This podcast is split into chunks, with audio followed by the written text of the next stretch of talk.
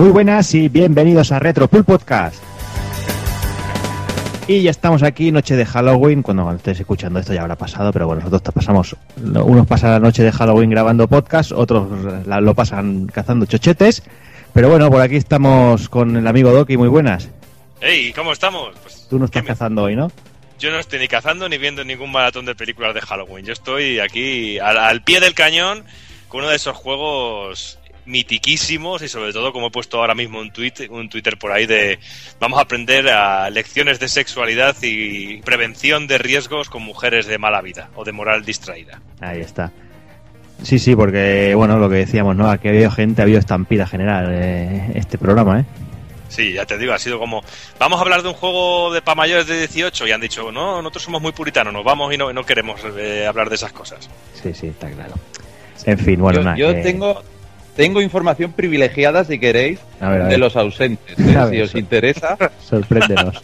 De, bueno, a ver. eh, Bueno, primero muy Juana- buenas. Uh, pr- Primero muy Ah, buenas, sí, Robert. buenas. Es, es una falta de educación tremenda por mi parte, cierto.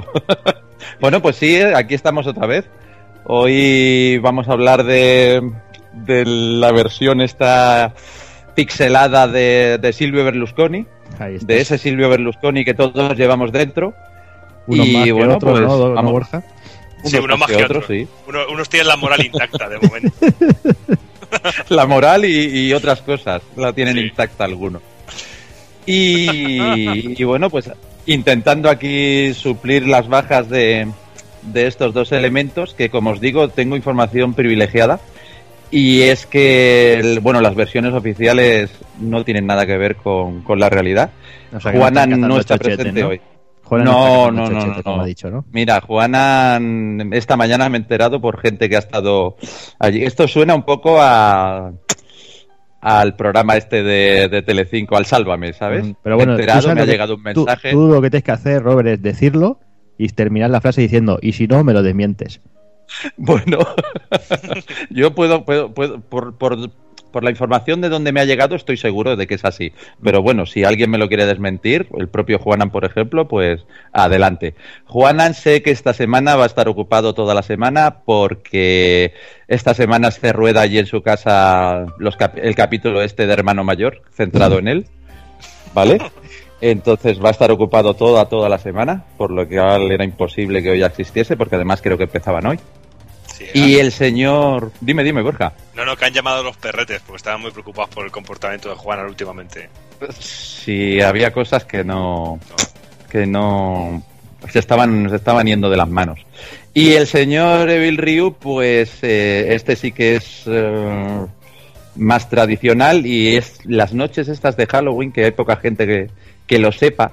El señor Morenín eh, va a hacer disfrazado lo de puerta por puerta, lo de truco o trato, pero él dice palo japo. Y ahí se queda, ahí se queda el tema. Y eso es lo que eso es lo que está haciendo ahora mismo. Posiblemente todavía ande por ahí. O sea que no, no descartéis que se incorpore. Sí, no sé, no lo veo yo, ¿eh? porque si no luego estará ahí con, con su cita con Rubio, seguro. ¿eh? Lo que sí que estoy seguro es que tiene una cita con Bayonetta sí o sí. De eso estoy completamente seguro. Y es a lo que le está dando caña ahora. Seguro que sí. Y bueno, antes- después de, de este capítulo Sálvame, déjame que salude también al amigo Kafka, que también lo tenemos por aquí este para este programilla. Muy buenas, Kafka. ¿Qué pasa, nenazas? ¿Qué Eh, tal? tres puntos. Hay que dejar claros tres puntos. El primero, tenéis que estar desesperados y sin gente para invitarme otra vez a mí. Pero bueno, Que si nadie te ha invitado. bueno, pero ya a mí me da igual. Yo he visto que estáis en Skype y me he metido. Ahora os jodéis. Ahora me, si tenéis huevos, me echáis. Ah. Eso es el primero. El segundo punto, eh, Juanan está, y esto dejaros de película, Juanan está metido debajo de una manta con un bote de helado, viendo todavía el Marvel Event de este, haciéndose pajas ahí. Está con su- sus películas de héroes. ¿Vale? Eso De en calzoncillo. está eh, debajo de una manta y oyendo de fondo de música a Kenny G. Así que eso tenlo en cuenta. Y tercer, ahí está, eso, eso, eso está haciendo. Y tercer punto, eh, el, el Evil no se ha ido disfrazado de nada en Halloween porque Halloween es el único día que puede salir sin disfraz, porque la gente no le llama a su atención. Y con la edad que tiene, si no se toma las pastillas de la próstata y el tal y sin la Viagra, no va a ningún sitio. Así que por las horas que son, estará acostado. dicen que También he oído que estaba en el cumpleaños de Bud Spencer, no, no sé si será verdad. Ah, y de esos vídeos, de esos vídeos que lo certifican, porque por viste hicieron la mili juntos en, en Cartagena con lanza y cosas de esas, ¿sabes? Bueno, esto simplemente es para que se den cuenta de que lo, lo que tiene faltar un programa es que aquí la gente van a volar los cuchillos ahí durante todo el programa. Y con el único que no lo haremos será con Sergio porque bueno, tiene un problemita de salud y con su mujer y bueno, están bueno, están haciendo sus, cosas en, en el hospital que tenido que bueno, nada, nada, nada grave, pero bueno, no, no ha podido estar. Sí, una pena porque Sergio tenía muchas ganas de venir, de charlar de Sierra, de Larry, de todos estos jueguecitos que a él también le apasionan. Pero bueno, sabes que ya, ya habrá otra ocasión para tocar otro clasicazo de Lucas, que yo sé que tenía muchas ganas de que tocáramos la saga indie y de Indiana Jones en, en aquí en el Retropool Podcast. Y bueno, ya le dejaremos que se desquite. Sí, sí, bueno, lo que he dicho, lo primero es lo primero y lo otro ya ya para, para otro día. Así que nada, vamos, vamos a ir cortando ya tanta tontería, vamos a ir ya va, por faena, va.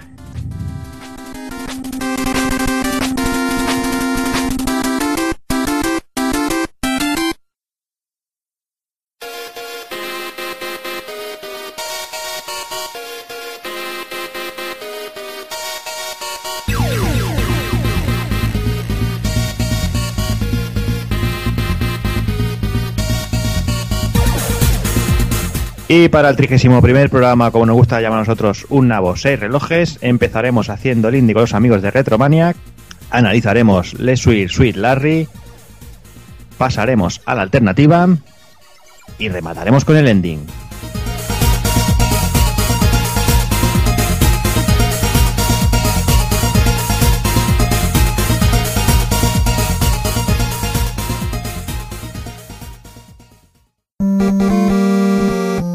Pulpofrito.com Me gusta.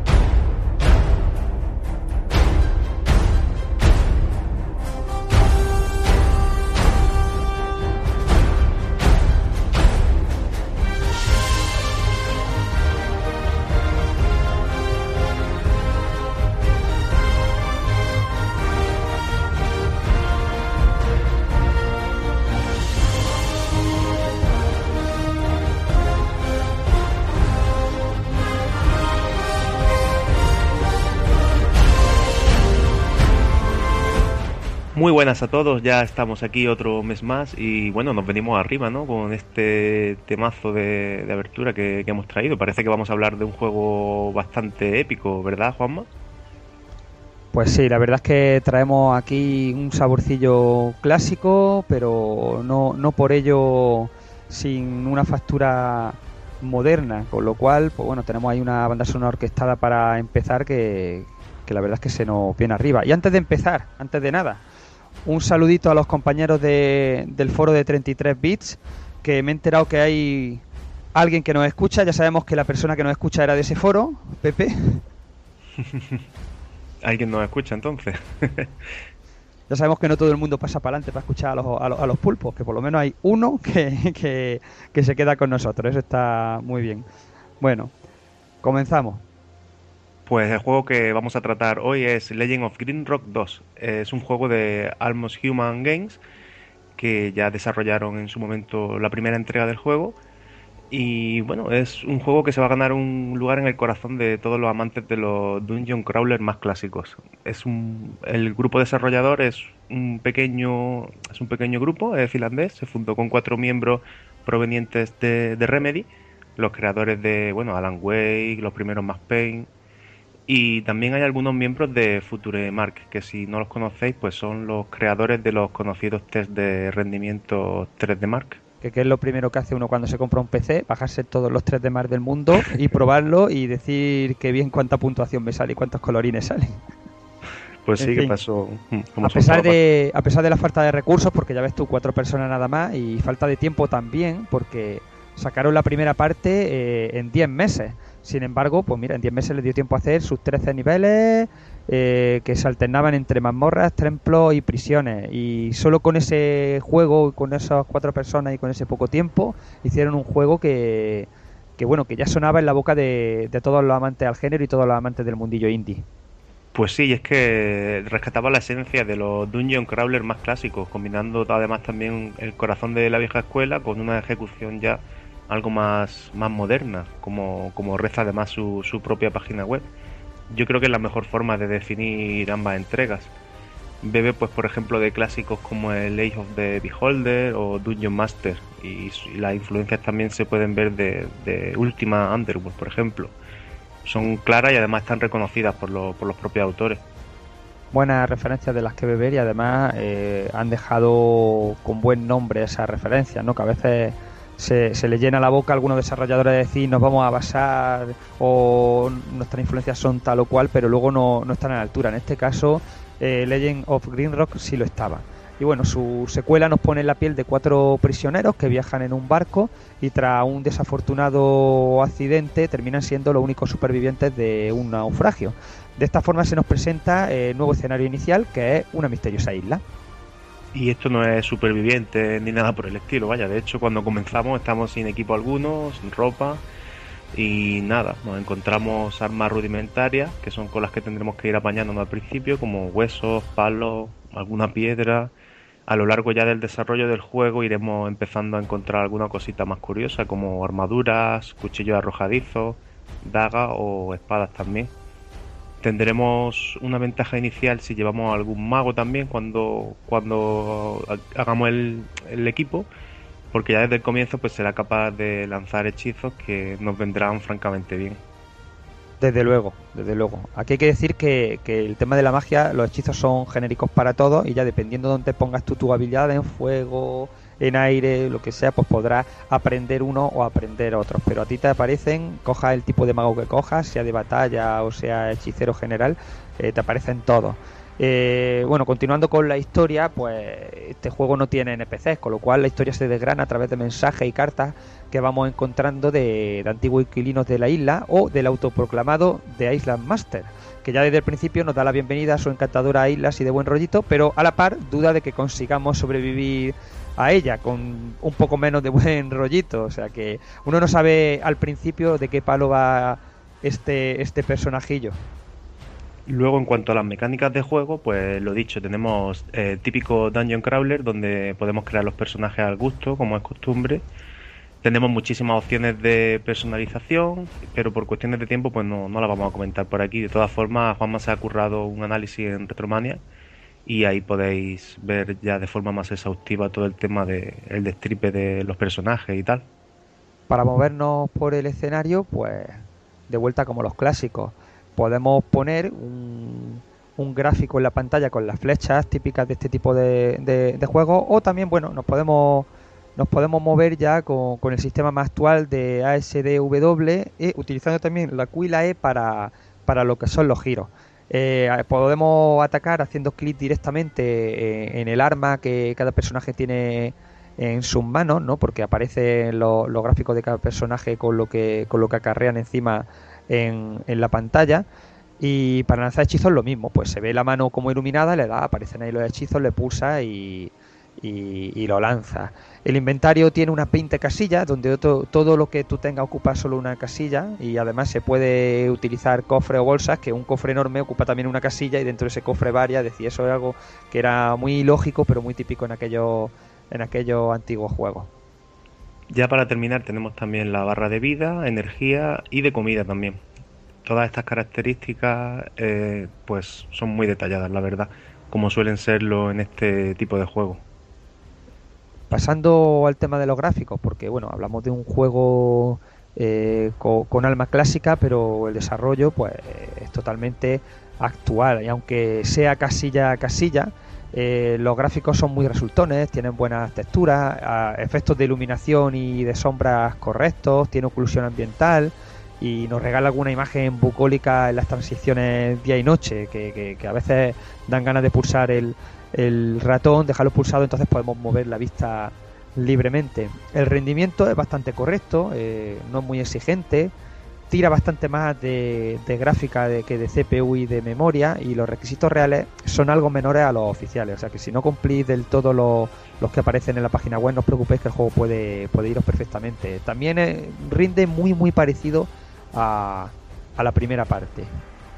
La música, por otro lado, se queda algo desangelada porque tenemos una melodía inicial muy potente, como ya habéis escuchado, pero luego durante el juego pues no, no tenemos prácticamente nada más que nos quedamos con, con sonidos ambientales. Eh, de todas formas, pues como ya habéis oído, el tema inicial es, es un pedazo de, tema, es muy épico y no tiene nada que envidiar a otros que hemos escuchado en juegos tan célebres como la saga de, de Elder Scroll, por ejemplo.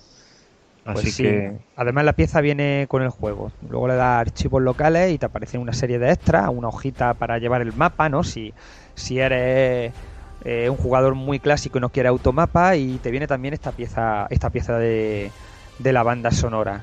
Eh, sobre la forma de, de comprarlo, hay varias, como siempre, Steam, GOG, eh, Humble Store, pero la mejor es la web de los desarrolladores, porque primero te sale, es la opción más económica, y además si compras el pack del primero y el segundo te sale bastante más económico que en cualquiera de las otras opciones, y por otro lado, eh, te vienen tanto la versión de Steam como la versión sin DRM, es decir, es la única opción, la única forma en la cual tú puedes conseguir eh, las dos versiones y ya jugar a la que más te a la que más te interese. Aparte de que claro, comprándoselo directamente en la web del desarrollador, pues apoya doblemente a este pequeño grupo y apoya doblemente este este tipo de, de desarrollos que, que a mí me parece que, que deberíamos apoyarlo entre todos. Es, es importante, además. sí. Otro, otro tema muy importante es el que, el que respecta al tema de los mods. Y es que a la hora de escribir estas líneas, pues ya hay siete proyectos en Steam Workshop. Muestra del ansia que caracteriza a la comunidad pecera siempre a la hora de crear nuevo contenido gratuito para, para esos juegos que, que quieren exprimirlos al máximo, vaya. Eh, y de lo cual, pues lógicamente, podemos beneficiarnos mutuamente del resto de jugadores.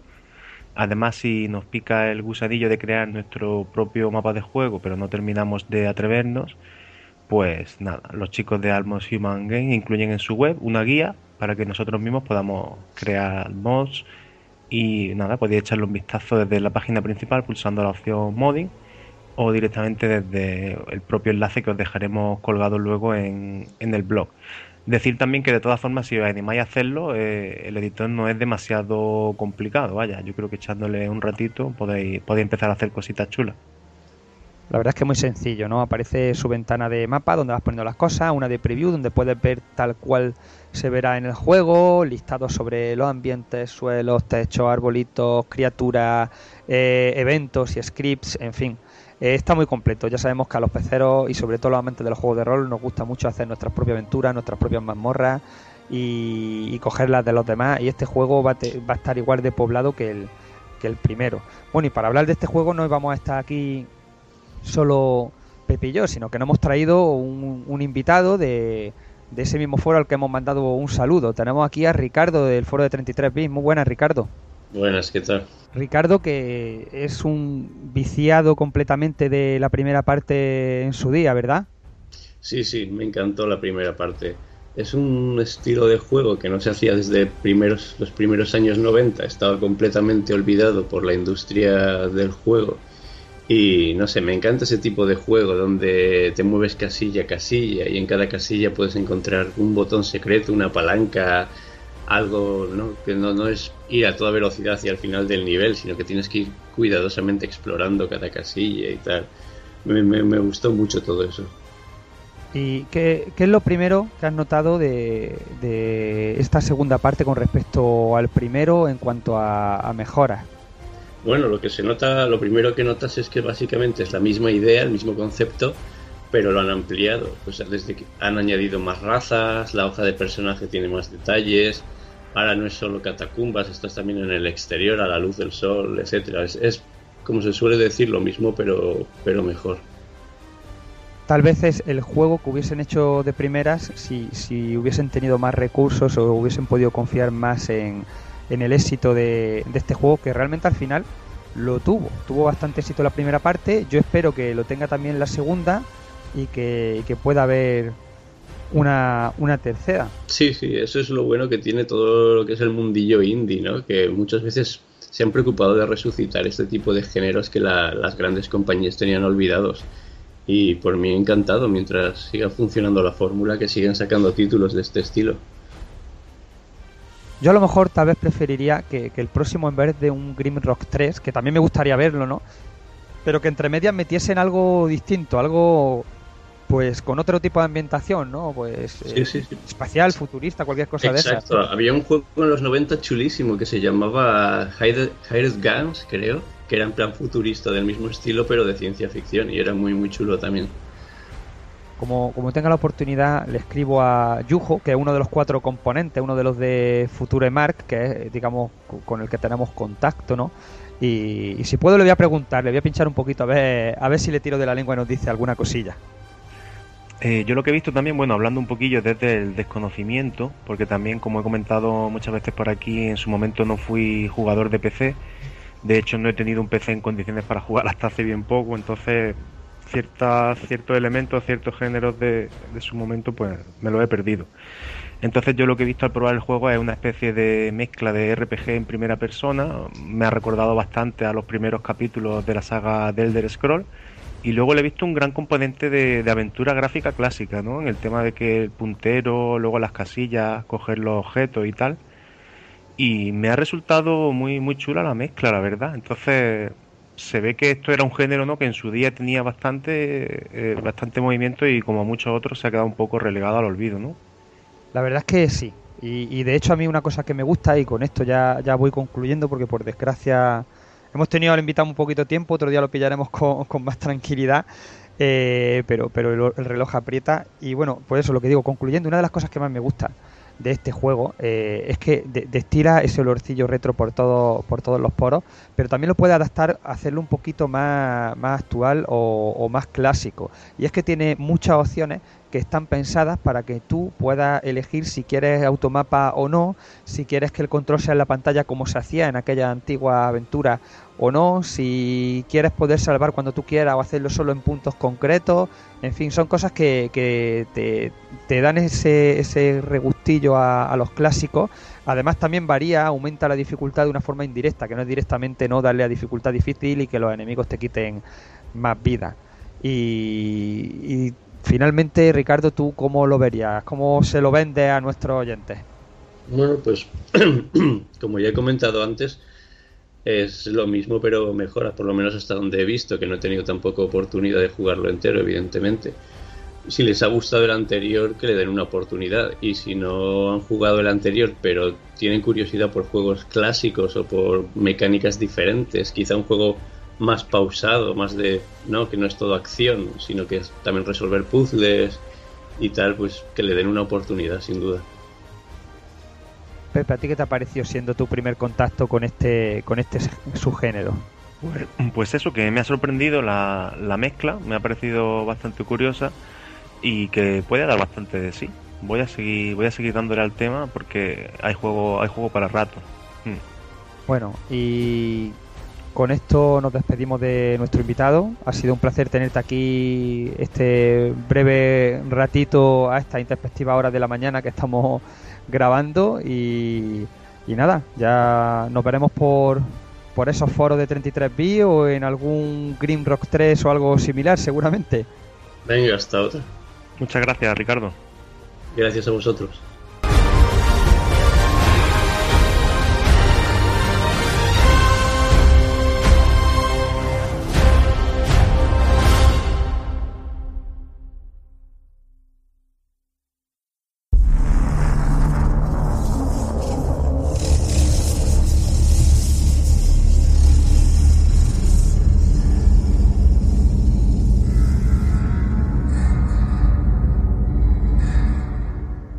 Y continuamos, no nos vamos esta semana. Tenemos doble ración de placer esta semana, ¿verdad, Pepe? Sí, hemos cambiado un poquito la tónica habitual del programa. Y vamos a hablar de otro título con otro invitado, también sacado de las entrañas de 33 bits, a los cuales le mandamos otro cariñoso saludo si es que nos está escuchando alguien. Aparte de los propios invitados, se están escuchando a sí mismos cuando esté esto ya en el aire. Y bueno, os presentamos a un antiguo integrante de- del podcast de 33 Bits, que es Sef en los foros y Diego para los amigos. Diego, ¿cómo te encuentras? Eh, pues muy bien, yo encantado de que, me de que me invitéis. La verdad es que se me hace a mí, no, no, es, no es muy habitual que me suelen invitar a este tipo de cosas, pero yo lo agradezco mucho. Aquí todo, todo que venga es bien recibido, vaya. Y lo, lo hemos traído no por un casual, sino porque el juego del que vamos a hablar tenemos entendido que lo ha disfrutado bastante, ¿verdad? Pues sí, la verdad es que lo estoy disfrutando bastante porque, por desgracia o por fortuna, no lo sé, eh, todavía no lo he terminado por varios temas en- eh, a nivel de, de que estoy ocupado y tal, pero que le llevo ya 80 horas al juego. Si es que es un bicharraco. Bueno, el juego en sí es, es Wasteland 2. Es uno de los, de los pesos pesados de Kickstarter y de esto del mundillo independiente y vamos a hablaros un, un poquito de él. Y para empezar, pues tendríamos que empezar a comenzar la historia pues, desde, desde el principio y no podemos hablar de Wasteland 2 sin, sin comentar la figura de, de Brian Fargo, el mítico fundador de Interplay Interactive, ese sello que nos trajo a lo largo de su historia nombres tan importantes como Baldur's Gate o, la serie Destiny. Que por cierto, no sé si os habéis dado cuenta, seguro que sí, del cameo que le hacen a Brian Fargo con un personaje que es una mezcla de, de- es decir, cambian dos sílabas, pero que se nota que es que es Brian Fargo, de, de quien Sí, están sí, hablando. sí. Exactamente, sí, hay un pequeño cameo en el juego de eso. La verdad es que yo cuando lo vi me reí bastante. A mí todo ese tipo de tonterías me encanta encontrarme en los juegos. No, pues no es la única que te vas a encontrar. Hay un montón de referencias, sobre todo a cosas de, a cosas de los 80. O sea, que si eres un fan de los 80 vas a encontrar muchos, muchos detalles en este juego. Muchísimos detalles. Y bueno, eh, nada, Wasteland, Wasteland 2, afortunadamente cuando Fargo lo consiguió rescatar, porque era una idea que tenía ya desde hace mucho tiempo, eh, desde que la propia Interplay y follones varios eh, ya hace ya mucho tiempo trajo la primera entrega de Wasteland allá por el año 1988. Está amparado bajo el sello de Electronic Arts, que eran los que se encargaban de distribuir sus juegos en, en aquella época. Sorprendió, sorprendió bastante porque era un RPG táctico, estratégico, eh, con ambientación nuclear. ¿Qué pasó? Que tuvo éxito el juego, pero claro, eh, por desgracia, eh, Fargo no consiguió mantener esos, esos derechos para poder hacer esa segunda secuela, que, que- esa secuela que quería hacer desde hacía tiempo, y tuvo que hacer pues algo que se recurre mucho hoy en día, eh, sobre todo en Kickstarter, por ejemplo, ahora mismo tenemos a- al creador de Mega Man, que está haciendo su pseudo Mega Man sin el mismo nombre, que, que es Mighty Number 9, pues recurrió a lo mismo en su época y fue en vez de llamar a la segunda parte Wasteland 2, la llamó Fallout. Que Y de ahí que, es donde- anda que no se notaba, no se notaba la referencia, ¿eh? Se notaba un, Joder. un pelín. Y el cambio era, el cambio era bastante gordo, pues seguía siendo de nuevo un RPG táctico que repetía muchas mecánicas, pero evolucionaba algunos conceptos. Sin embargo, ya cambiaba mucho. Es decir, tú hoy en día coges un Fallout 1, un Fallout 2 y, y todavía te recuerda a este Wasteland 2 a pesar de todos los cambios técnicos que hay, el 3D y demás. Sin embargo, si cogía el Wasteland 1, uf, se hace se hacía durillo, se hacía durillo, la verdad. Pero bueno, llegaron estos Fallout mucho más pulidos, eh, una saga que seguro que ya sí le suena a todo jugador de, de Pro porque no ha estado tanto tiempo en barbecho y ha tenido bastantes más entregas. Y hoy en día eh, también se, se le fue de las manos esa, esa franquicia. A este hombre se le escapa todo. Es un Sí, lo, raro es que Electronic Arts no le haya quitado el nombre de Wasteland también. ¿eh? Que me Vamos, la verdad es que sí. En fin, como todo el mundo sabe, hoy en día Fallout Oh. pertenece a Bethesda y, y actualmente, bueno, pues hizo la tercera parte ya bajo el sello de Bethesda y el, y el New Vegas, así últimamente. Sí, Juegazo, porque dicho sea de Mm. paso. Sí, sí, sí. hay que reivindicarlo, ¿eh? New Vegas, que mucha gente... Sí, sí, sí, sí, sí. Es uno de mis juegos favoritos de los últimos años, ¿eh? Tengo que. Además, es un juego que, que se pone en Steam en la oferta siempre a 5 euros la GOTI con todas las expansiones, que además son expansiones que, que valen la pena. Pues sí. Sí, sí. Pero claro, mucho antes de que llegara este Fallout 3 y el New Vegas firmados por Bethesda, eh, el amigo Brian Fargo pues ya, ya había abandonado la compañía antes de que se, se desplomara todo. Concretamente en 2002. En esa fecha se fundó su, su propio y nuevo estudio, que es InShine Entertainment, que ha llegado hasta nuestros días.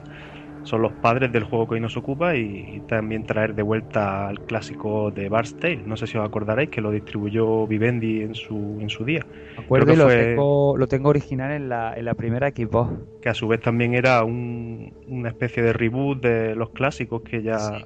Tres jueguecillos muy 80. añejos también para ordenadores de la época, que, también los tengo por ahí, sí. Yo, yo por desgracia, el, el Bart's Tale no lo he jugado. O sea, igual más de uno se me tirará encima. No lo he podido jugar, así que no, no, no puedo hablar mucho de él. A mí Inside, Inside, la verdad es que me son bastante nuevos. Sé que hicieron el, un juego que se llama Hunted de Demon Force, ¿puede ser? Sí, para ese es más reciente. Correcto. Mm. Sí, que de hecho tengo entendido que sufrieron un montón de follones a nivel de, con la con Bethesda mi- mismamente. Creo que era la que la que distribuía el juego algo así o la que pu- puso el dinero básicamente. Tuvieron un montón de follones y ahí es básicamente cuando entraron a, Kickstarter. Bueno, y entrar en Kickstarter no, no fue ninguna casualidad. Fue en 2012 básicamente eh, tras el éxito de Tim Schafer y Double Fine muchos decidieron lanzarse a la conquista de, esta plataforma. Eh, fue uno de ellos, eh, con el fargo a la cabeza, haciendo un, un vídeo presentación que daba bastante risa porque era una especie de, comedia de cómo intentaba darle, darle proponer, la, proponer, proponer la idea a todas las compañías que, que, podía. Pero siempre le, le- o le cerraban la puerta o le decían que, que si querían convertirlo en un shooter, etcétera, etcétera. Sí, iba Al final- en plan Peter Jackson cuando quería hacer el Señor de los Anillos, sí. La verdad es que tenía, tenía su gracia, sí. Exacto, sí, la verdad es que está aún en, en la página de Kickstarter, o sea que si la gente no lo ha visto y lo quiere ver, echadle un ojo porque está, está muy divertido. Bueno, básicamente él pedía eh, bastante poco para hacer el Wasteland 2 y a- apenas tenía unos concept arts para poder convencer a la gente. Sí que decía que tenía gente trabajando del, de, del- de- de la antigua compañía, del primer Wasteland, incluso de Fallout, tenía gente con él. Pero pedía poquito, simplemente pedía 900 mil dólares y al final, ¿qué pasó? Pues que consiguió recaudar 3 millones, gracias a más de 60.000 backers, que es una burrada, sinceramente, y una verdadera burrada. Y bueno, afortunadamente el juego ha salido muy bueno y agradez- a- yo desde luego agradezco mucho que ya no solo a Inside por la idea, sino por el tema de que, de que toda esa gente que ha podido apoyar al juego, porque si no, no lo tendríamos hoy en día aquí. Pues sí, siempre lo hemos dicho en este programa, la, gran cosa que es el tema del crowdfunding, ¿no? Que, que, bueno, hay también algún aprovechado, hay gente que, bueno, hay de todo, ¿no? Porque en todos los cuecen habas, pero ha abierto una puerta muy buena para ciertos tipos de géneros olvidados y, y como tú dices, fuera de la coña del vídeo, eh, ¿será coña o será cierto que él a lo mejor quería hacer un Wasteland 2 y le proponían hacer un shooter? Porque ya ha pasado con otras franquicias, ¿no? Que, la, que han cogido juegos profundos, juegos de estrategia, juegos de rol y lo han convertido en, en algo que no son y que Sí. acaban no teniendo el éxito que debería tener porque el, el público que lo quería no está ahí y el público que quiere ese género no está tampoco en ese título. El, Entonces- el Hunted, sin ir más lejos, por ejemplo. O el Shadow, el Shadowrun aquel que salió un Shadowrun shooter Exactamente. y aquello me dolió en el alma. Yo No, como no, fan no, de Shadowrun, vamos, Y hay más, hay otro ejemplo de con Electronic Arts, que es el Syndicate. Syndicate también se me venía a la cabeza Pues perfectamente. Entonces, bueno, que, que llegue y prefiera en vez de hacer un juego de X millones, pues hacer 3 millones, que para un juego indie es mucho, y consiga hacer un juego de, de este calibre siendo fiel a lo que tiene que ser, a mí me parece la hostia, me parece cojonudo. Y viendo el éxito que, que ha conseguido con esta campaña con Westland 2, pues Fargo ha vuelto a hacer eh, acto de presencia en esto del crowdfunding con otro revival que también estamos muy pendientes a él, que, que otro clásico, que es Torment Times of eh, que será secuela del recordado Planescape y que vuelva a marcar otro hito en la plataforma, solo superado por el protagonizado, por ejemplo, por la consola independiente Uya, que también lo petó. Créeme, solo- que lo, créeme que lo estoy esperando muchísimo. Pero muchísimo el Planescape, el, el Tormenta of Numenera. La verdad es que estoy- tengo unas ganas de jugarlo increíbles. La verdad es que tiene muy buena pinta y, la lió parda también, ¿eh? Con este Kickstarter. La lió pardísima. En fin, y bueno, ya volviendo un poquito al juego que hoy nos ocupa, Wasteland 2, pues mm, habría que decir que como su antecesor eh, es un RPG táctico con combates por turno Y tiene, tiene bastante toque estratégico. que al igual que sus primos Fallout 1 y 2, disfruta de una currada ambientación posapocalíptica. Que aunque eso sí, aquí el tono general es, más serio, ¿verdad? Que, que los Fallout. No se toma tanta, tantas licencias como, como los otros dos. No son tan. que son un poquito más acidillos, de humor más ácido. Mm. El juego pues comienza muy fuerte, eh, tampoco se permite licencia de ningún tipo y bueno, yo he de decir que no soy precisamente especialista en este tipo de género y así de primeras cuesta un poquillo porque la cantidad de opciones que tiene es abrumadora, es bastante desafiante y los primeros combates ya requieren que, estés bastante, bastante pendiente de, lo que estás haciendo y los tutoriales, bueno, hay tutoriales pero que tampoco te lo van explicando todo al de ellos. Y bueno, pero también eso hace que el juego sea un manjar para, para todos los que esperaban un reto a la altura de, de sus credenciales, ¿no? Porque tanto, tantos, tantísimos años esperando el juego, como para que ahora lo que estábamos hablando lo convirtieran en una especie de shooter pasillero o algo así. Así que bueno, los experimentados lo van a disfrutar como, como unas perras y los menos duchos en esto, pues nos costará alguna que otra tarde comenzar a controlarlo y dominarlo. Bueno, eh, ahora que habías dicho lo de que es, tiene un tono más serio que Fallout, la verdad es que sí, tiene por lo general un tono mucho más serio que Fallout, pero tiene sus cosillas, ¿eh? Que tiene muchas cosas que recuerdan mucho a Fallout y eso no, no quiero soltar ningún spoiler básicamente, pero que conforme vaya avanzando la, eh, el juego os daréis cuenta.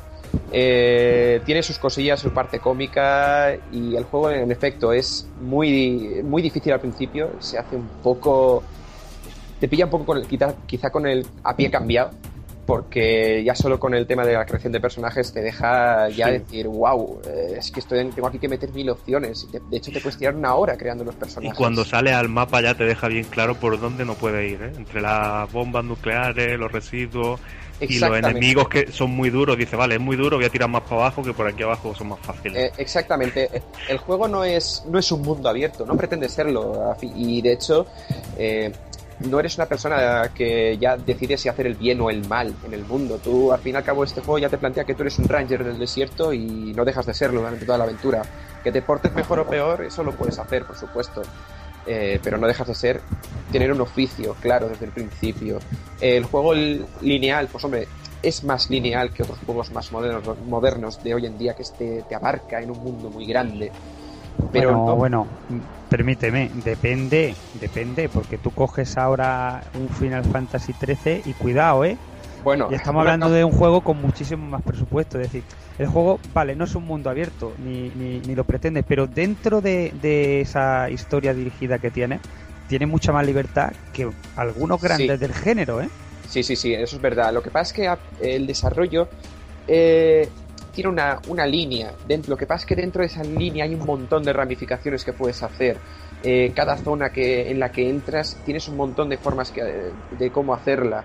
Y, luego te vas a otra zona y te, pasa lo mismo. Y dependes también no solo, no solo de tus acciones, sino del tiempo, que es una cosa que, que rara vez se, se suele ver hoy en día en RPG. Esto no, no quiero entrar en muchos detalles, pero es algo que gustará mucho, sobre todo desde el principio del juego. Y bueno, a nivel argumental, bueno, eh, el juego es, eh, es claro desde el principio. La historia se desarrolla en, en- Arizona, tras contarnos el origen de la debacle nuclear y cómo poco a poco el exterior se ha transformado en un lugar inhóspito y tremendamente, y tremendamente peligroso. Eh, como ya había comentado anteriormente, eh, encarnamos una patrulla Ranger. Nace, que nacen de un remanente del ejército de Estados Unidos con el objetivo de impartir justicia y defender a los inocentes de las atrocidades en las que se han convertido los, los habitantes del peligroso yermo. Algo así eh, como la, R- la RNC de Fallout, New Vegas, por ejemplo, muy similar. Correcto. Ta- tal vez, es algo muy, muy similar.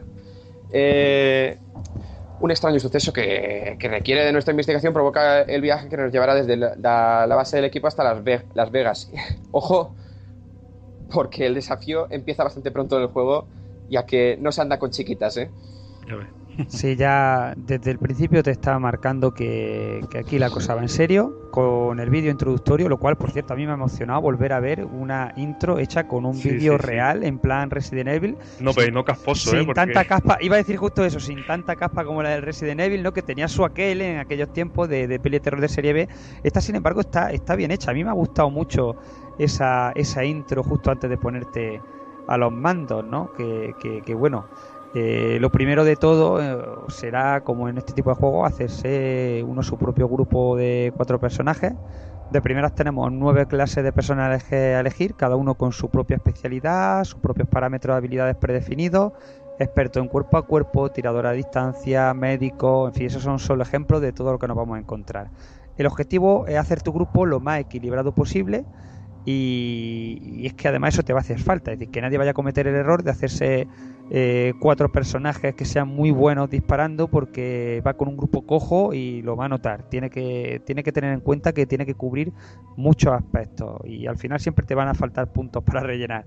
Si lo prefieres puedes crear tus propios personajes desde cero, modificando y distribuyendo los puntos de atributos, seleccionando las habilidades que consideres más capitales para nuestro devenir por el yermo e incluso escribiendo un trasfondo de historia personal para, para nuestro. Todo un puntazo. es lo que he de decir, que lo que recomiendo yo, ¿eh? Personalmente.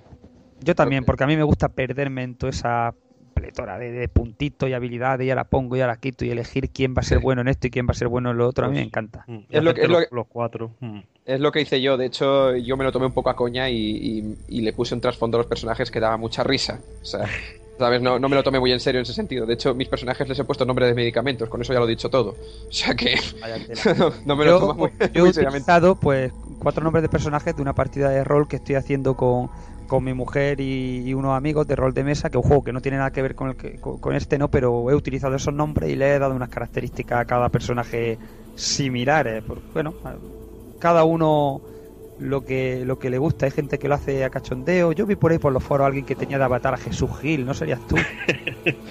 No, no, yo, yo tenía un, pa- un, un ruso borracho, un árabe con un bigote transbótico y, y, y una, y una tía buena también rusa. No sé, era, era una cosa que no tenía ningún sentido. El mío, el mío era también un árabe que al pobre le destrozaban el local de, de los chaguarmas y salía al yermo en busca de venganza. O sea que. Vaya- vaya tela.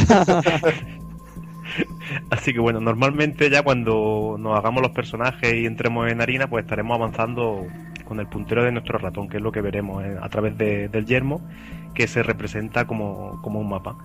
Intentaremos guiarnos más o menos con algunos pequeños indicativos, porque tendremos el de este de, que te avisa de la radiactividad de la zona, con el típico ruido. Eh, como nos pongamos encima de los residuos nucleares, mm, va a estar la cosa complicada, vamos a morir rápido, así que habrá que estar vigilando, vigilándolo mucho. Y luego también el tema del agua, que prácticamente basa la jugabilidad de lo que es el, el viaje por el mapa en ella. Y es que tenemos una cantimplora y los pasos que nosotros vamos dando van consumiendo agua. Entonces, ¿qué pasa? Que como vayamos sin rumbo y nos quedemos sin agua, pues estamos automáticamente muertos. Tendremos que dar los pasos con mesura eh, y eh, encontrar oasis también que habrá repartidos por el escenario que no los vemos, los encontraremos cuando pasemos por encima de ellos y podremos recargar el agua y, continuar el periplo con, con más garantías de sobrevivir. Eh, sí, bueno, aparte de que conforme avanzas en, en el mapa, en cualquier momento de nuestro deambular, de nuestro deambular por el mismo, nos pueden saltar combates aleatorios. Puede sonar un poco a Final Fantasy, aunque no es así. Podemos afrontarlo e intentar huir. Eh, una vez dentro pasamos a una especie de pantalla de combate eh, sobre la que deberemos desplegar nuestra eh, táctica para luego desarrollarla a través de los turnos que se nos van marcando diferenciando claramente entre los pasos que podemos dar dentro de la zona determinada o, o si cubrirte o muchas cosas, la verdad. Las acciones propias de nuestro personaje, pues como atacar contra cuerpo a cuerpo, curar aliados o disparar con toda clase de armas de fuego. Eh, ya tienes desde pistolas, AK-47, armas de energía, etcétera, etcétera. Hay una gran variedad y recomiendo, la verdad es que especializar a cada uno a cada personaje en un tipo de arma diferente, o en un par de armas diferentes, mejor dicho. Sí, yo normalmente recomendaría un par, una un poco más lejana y otra un poco más cercana. Eh, No exactamente. digo a distancia cuerpo a cuerpo, porque por ejemplo también viene bien tener uno con pistola y francotirador, ¿no? Pero, pero bueno, mi recomendación es, a mí me recuerda también, mencionaba Final Fantasy, a mí me recuerda también, por ejemplo, Baldur's Gate, ¿no? Cuando eh, hacías un viaje largo de una zona lejana a otra, pues también te emboscaban, ¿no? Aunque no se veía el viaje pormenorizado como en este juego, porque claro, aquí como te va consumiendo agua, pues te lo tiene que ir poniendo paso a paso. O también cuando dormías en, e- en el Baldur's Gate también te podían emboscar, en fin. Es algo muy típico en el género, me parece. A mí pocos juegos eh, Sí. no, no incluyen algo parecido. Bueno, también nos encontramos zonas más tranquilas donde podemos conversar con sus pacíficos habitantes. eh, con un sistema conversacional bastante libre donde podremos escribir lo que nos plazca, tomar decisiones que afectarán al curso de la partida de manera radical o aceptar misiones secundarias que podrán ir variando a lo largo del devenir de nuestras acciones en la partida principal. Todos estos detalles hacen que cada partida de Wasteland 2, además de larga, pueda ser radicalmente distinta a la anterior. Y eso es todo un puntazo, vaya.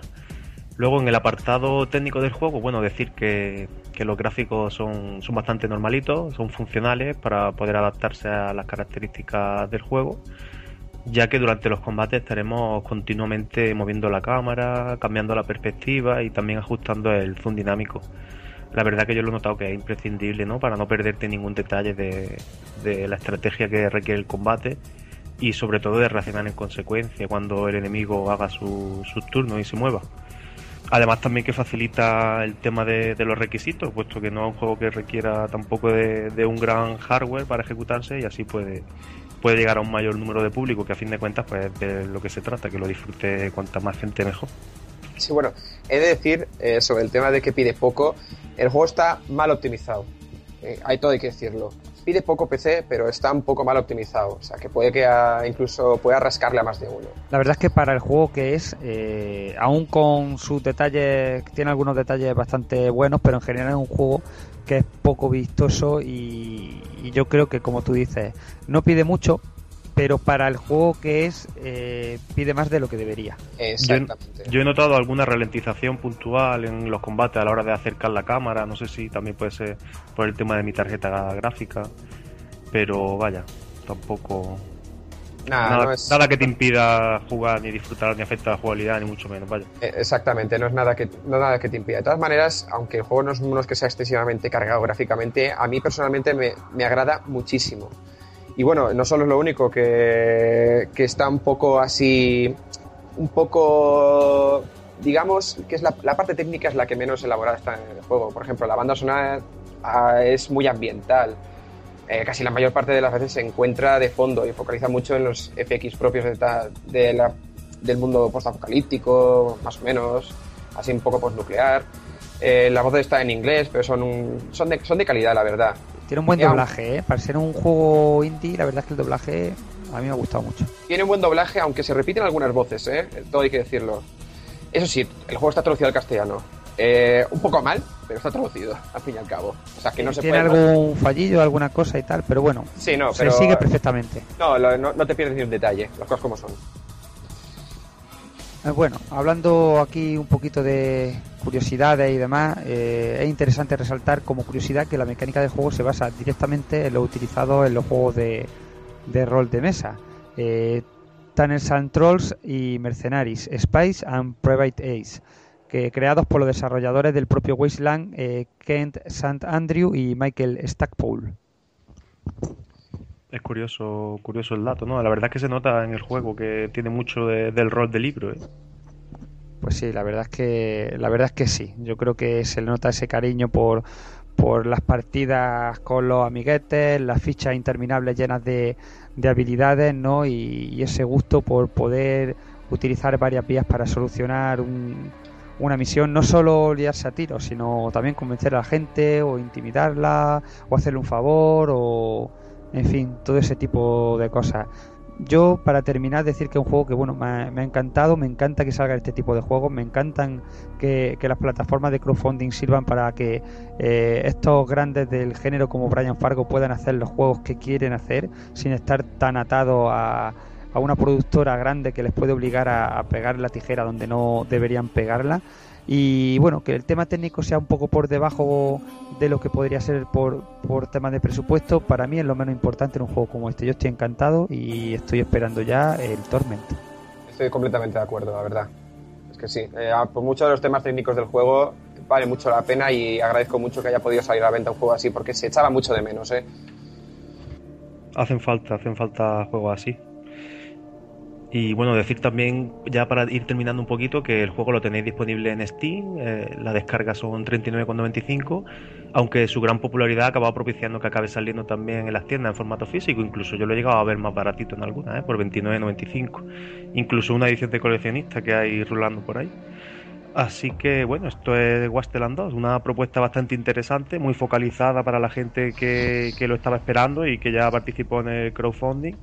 Y para el resto, aunque no seáis expertos en la materia, pues también muy recomendable que lo probéis porque es, es un género es un género muy chulo, a caballo entre lo que es el rol por turno que conocemos de que viene de Japón y el, el tema occidental que lo cambia por completo, la ambientación nuclear y tal, y todos los parámetros que tiene de juegos de rol de libro y, y la verdad es que es una gozada.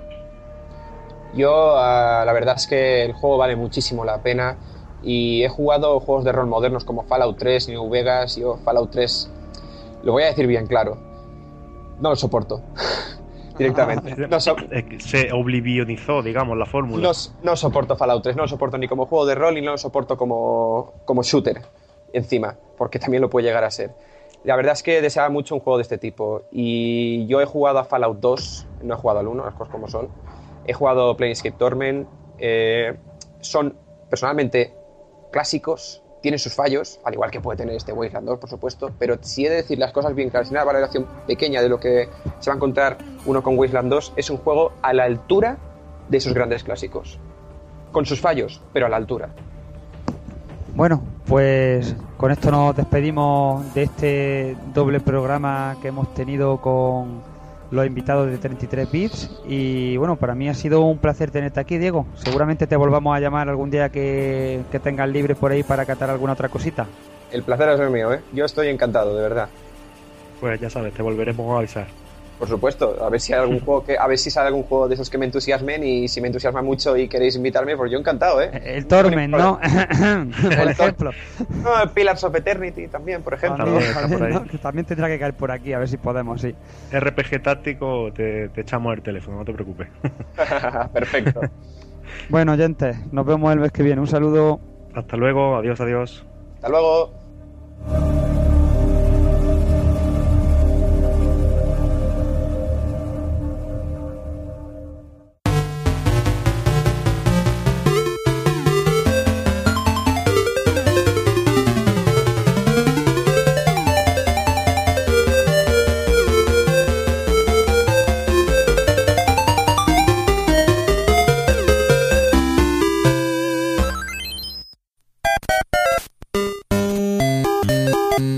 Visítanos en pulpofrito.com. Te esperamos.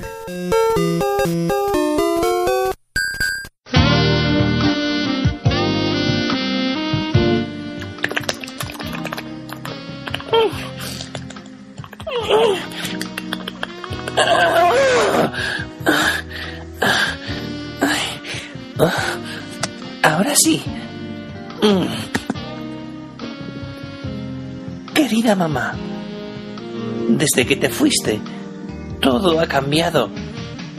No te puedes ni imaginar cómo ha cambiado todo en mi vida. No te puedo negar que estoy muy dolido. Me abandonaste a la tierna edad de los 40 años. No imaginas lo duro que es para alguien con esta edad abrirse a la vida. Menos mal que he tenido la gran ayuda de amigos como mi mentor y guía espiritual y sexual, Dark Kafka, que me enseñó el noble arte de ponerme patas arriba en el sofá para la auto... Bueno, tú ya me entiendes. Desde que te marchaste, soy una persona nueva. He conocido el amor verdadero y a un precio muy asequible.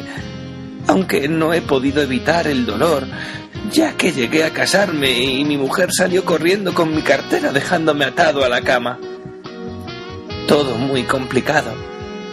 Sobre todo con las mujeres. Y es que tengo la sensación de que la muerte me persigue. Taxistas rabiosos, punkis asesinos, eh, carreteras del infierno. Y sobre todo un sinfín de enfermedades sexuales. Qué necesarios son los condones, mamá. ¿No lo sabes bien? Y las instrucciones no vienen en la parte de atrás de las galletas fontanera. Pero algo es muy importante. Siempre tenemos que recordar quitarnos el condón al terminar, ya que a la gente parece que no le gusta mucho vernos con el falo por la calle y con el condón bien puesto, demostrando que soy un auténtico macho alfa. No les gusta vernos con la gomita del amor usada en la punta de nuestro pene. Mamá, te echo de menos. Pero al menos he encontrado a alguien que me acompaña en mi día a día. No da problemas. No me aburre con charlas y con chorradas y conversaciones vacías sobre moda, cursilerías y demás cosas que no me interesan lo más mínimo. Mi querida y amada muñeca hinchable Ana Rosa, que solo tiene un pequeño defecto. No me cocina ni me limpia la casa, por no hablar de planchar. Pero bueno, ya le enseñaré al estilo Kafka. Nada más, mamá. Te echo de menos.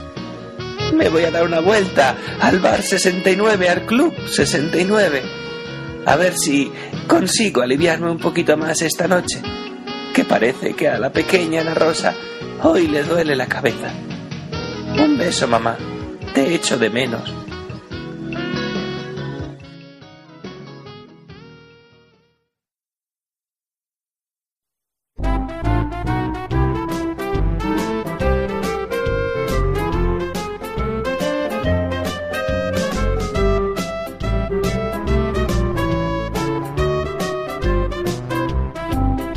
Y vamos ya con Larry, vamos como siempre haciendo un poquito de memoria, vamos a, repasar un poquito de historia, vamos a hablar un poquito de Sierra.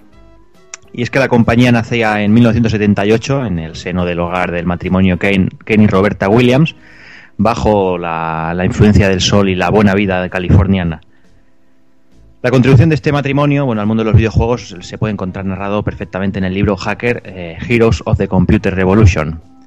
Y bueno, ya se, se, dice desde el principio que bueno, son una influencia básica para sus creaciones, básicamente los estilos de compañía de, de dos grandes como son Bill Gates y, y el propio Walt Disney.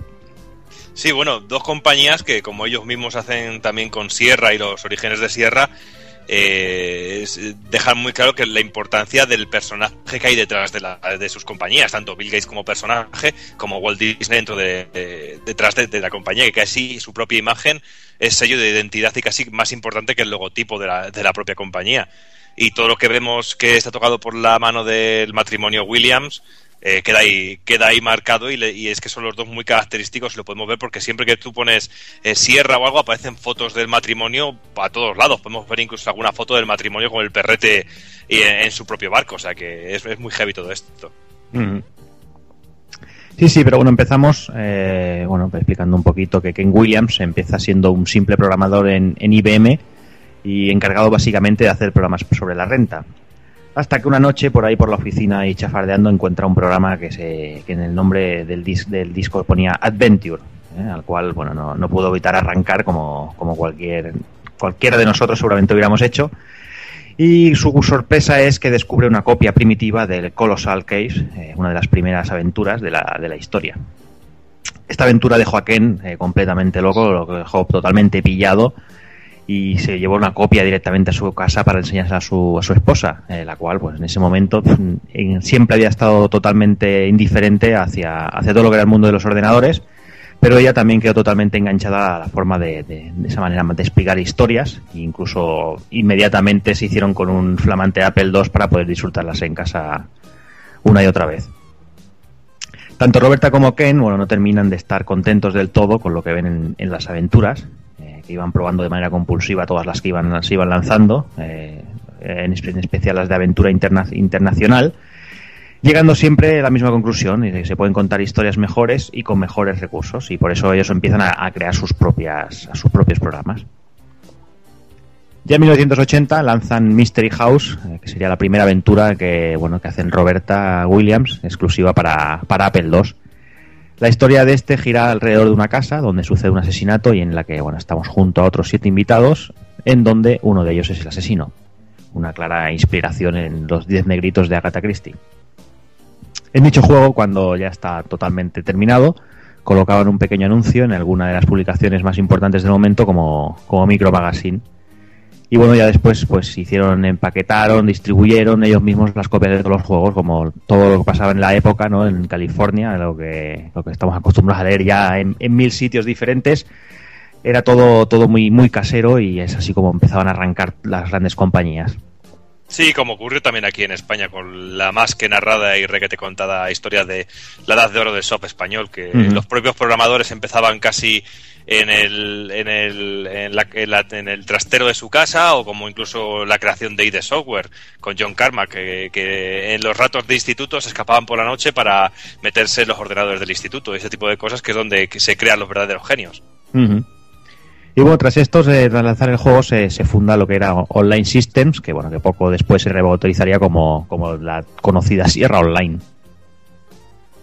Todo le salió redondo y con lo cual Ken y Roberta empiezan a tener grandes aspiraciones de nuevos ricos y pensando que si son capaces de sacar 40.000 dólares al año pueden salir de Los Ángeles y mudarse a una cabaña en el bosque, o sea, atender a- al sueño que tenía esta gente, ¿no? O sea, están trabajando con ordenador y lo que se quieren es vivir ahí a mitad de la montaña y a vivir la vida.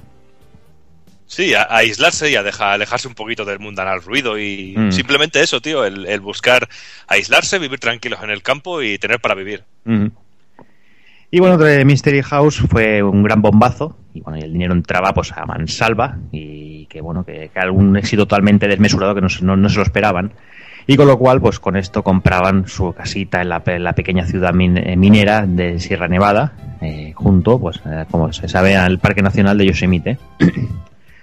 El matrimonio no era consciente ni estaba preparado para el exitazo desbordante del Mystery House. Y bueno, es que el teléfono en su casa no dejaba de sonar de manera exagerada durante más de tres meses, hasta que decidieron alquilar una oficina, que sería bueno la primera sede de Sierra Online, con, empleados seleccionados básicamente entre amigos y familiares. O sea, vamos, todo queda en familia. Otro, otro clasicazo también de las compañías cuando empiezan de, de contratar hermanos, primos, tíos, sobrinos. Al principio es como si yo monto algo, me funciona, le digo, Kafka, necesito una becaria, vete para acá y viene y me echa un cable. Pues es de, es de la misma manera. Claro, claro. Y bueno, durante Eso esta aquí en- Dime, Perdonar dime, que dime, digo que esto aquí en, aquí en el gobierno también es bastante, bastante típico. Sí, bastante, sí. Ujú. Lo que pasa es que no se compra una casa en el bosque para huir de. Se compra putas y barcos. Ahí está, barcos y putas. Y bueno, pues durante esta época, pues después de, de Mystery House, pues la eh, lo que ya la, compañía fundada como Sierra Online, pues ya empieza a lanzar juegos que a día de hoy son mitiquísimos y súper conocidos, como Wizard and the Princess, que es la precuela de la saga, la saga famosa de Sierra como es King Quest. Luego vendría Time Zone, con más de seis discos de doble cara, ostentando el récord de al juego más grande durante muchísimos años. Dante cuenta de seis discos por las dos caras en aquella época. Ya ves. y nos quejamos, nos quejábamos después de las cargas y todo eso. Mira, en seis discos no está mal tampoco la cosa, ¿eh? Madre mía. También hicieron una aventura gráfica basada en la magnífica película Cristal Oscuro eh, de Jim Henson. Y durante estos años Sierra también lanzó bajo licencia un buen número de ports de arcades como Frogger, bajo el sello de ser Sierra Vision, al igual que procesadores de texto, que también estaban muy de Mm. lo, que es, moda. lo, y- que es, lo que es muy interesante, Borja, ahora que comentas esto de, bueno, la- basado en la película Cristal Oscuro, eh, así eh, en, en general el- lo bonito que era el mundo en esa época, que, que- que todo el mundo se basaba, se, se inspiraba en, en cosas que ya existían, en, sobre todo en cine y en, y en, y en literatura, ¿no? Eh, que, es, que es algo que a, a día de hoy ya es mucho más complicado porque ya está casi casi todo explorado, ¿no? Pero pero sí que es verdad que esas eh, interpretaciones libres que se suelen que se solían ver en la época era, era, era más, más que curioso. Sí, porque se sacaba partido de todo y es que lo que tú dices del cine también en los cómics. Yo me acuerdo, no sé si Kafka eh, habrá, habrá jugado alguna vez a las aventuras gráficas que hubo de, de Spider-Man o del Capitán América o Sí. de... que eran... No tenían, en realidad no tenían nada que ver con el universo de los superhéroes y con un juego de acción, sino que te metían una aventura gráfica y a veces muy jodidas de avanzar. Que Te, yo recuerdo... te ponían el personaje y te decían, ah, de Spiderman, fuera, no termino el juego. Ahí, ahí está, porque yo recuerdo la gente atascadísima con el primer nivel del Hulk que no sabía lo que había, lo que había que hacer. Y porque no olvidemos que esto son aventuras, no como ahora, que todo es muy bonito, que es un point and click y tal y cual. Aquí estamos hablando de aventuras en las que teníamos que procesar el texto y teníamos que escribir. Si no sabías inglés, te jodías y aprendías los comandos en inglés en aquella época. Es que estamos hablando de, un sistema bastante complejo, sobre todo. Yo no veo a un crío de ahora que no sepa inglés ponerse con una aventura gráfica a la cual que escribir el texto en inglés. ¿Sabes? Era, era otra época completamente diferente. Y muy bonita. todo- Yo no veo a un crío escribiendo, la verdad, a Ay, día de hoy, ni en inglés ni en castellano. Si También. pueden escribir con emoticonos y con mierda del WhatsApp y todo eso, de puta madre, tío. Ya Pero te ten en cuenta también que era, eh, incluso aquí en España, la- como he dicho antes, en la época dorada del soft español, eh, la cantidad de juegos que se fusilaron, la cantidad de juegos que se copiaron en plan cabrón, o sea, cambiando el spray tenías un Donkey Kong de no sé qué, eh, cambiando uno- el Satán era parecido al Black Tiger, las portadas, ¿en cuántas portadas no hemos visto a Schwarzenegger? O- y eso ahora mismo lo haces, por ejemplo. Entonces yo pienso que sería porque eh, realmente en, en aquella época eh, no se tenía la conciencia de que el videojuego era algo serio, se tenía, pues se pensaba que era algo marginal y asqueroso, Claro, que había, había que darle carpetazo y fuera. Claro, era un mercado reducido. Era aquellos cuatro, cuatro frikis que estaban ahí en los garajes que decimos, ¿no? Haciendo cuatro, cuatro hecho- píxeles y daba por saco, vamos. Tenéis el ejemplo de cuando eh, Dynamic hizo eh, Satán, la primera carga que era una copia descarada de Black Tiger de Capcom, Capcom lo denunció, fueron a jugar y lo jugó en el lo, prácticamente lo que hicieron fue descojonarse de ellos. ya ves. Dijeron, venga, eh, una cervecilla aquí a cada uno, una churrupailla y venga, a cada uno a su puta casa. Y no pasó ni media.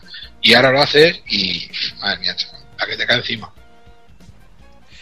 Y bueno, pues la cosa con- continuaría ya en 1984 pues llegaría pues el nacimiento yo creo que de las sagas más famosas de Sierra como el estandarte de la compañía, al igual que Lucas puede tener Monkey Island como como eh, como saga principal y sobre todo muy reconocida, pues Sierra es King Quest más o menos o- y yo creo que cada, a toda persona que le preguntes por Sierra le viene a la cabeza King Quest directamente, directamente que tendría su continuación en 1985 con King Quest 2, y luego en 1986 es una época muy importante porque Sierra se alía con Disney lanzando tres aventuras como son eh, Mickey's Space Adventure, eh, The Black Cauldron, que es la película basada en el caldero mágico, y una que, a- que yo sé que a Roberto le gusta mucho, que es la aventura gráfica de Winnie the Pooh.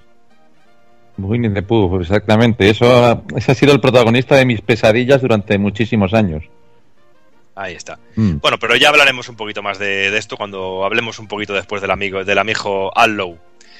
Y bueno, luego en 1986 llegaría Space Quest, continuado de King Quest 3, y luego ya en 1987 el juego el cual nos ocupa hoy el Retropool Podcast de esta noche, que es Le Sweet, Le Sweet Larry. Lo raro es que no se llamaba la, la request, tío, porque es que a todo le ponían quest detrás, tío. Sí, porque luego años, eh, porque ese mismo año también tuvimos el Police Quest. Por eso, por eso digo. que- Y bueno, y en 1987, aunque los fans pedían a gritos un King Quest 4, eh, Roberta decidió centrarse en un juego educativo que sería Mixed Up Mother Goals. Y tras eso tuvieron que cerrar, ¿no? Pues es un Ahí está, ahí educativo dijeron, lo que tiene. a tomar por culo. Y bueno, y así siguieron lanzando juegos y más juegos y a partir de, de aquí la compañía tiene un nivel y un crecimiento totalmente imparable en el que empieza con negociaciones con el fin de comprar otras compañías para hacerse para hacer crecer a Sierra. Pero esta es otra historia y nos la guardamos porque tarde o temprano Sierra volverá a aparecer en el Retropool Podcast y tenemos que guardarnos un poquito alguna de las cartas para tener también algo de que largar.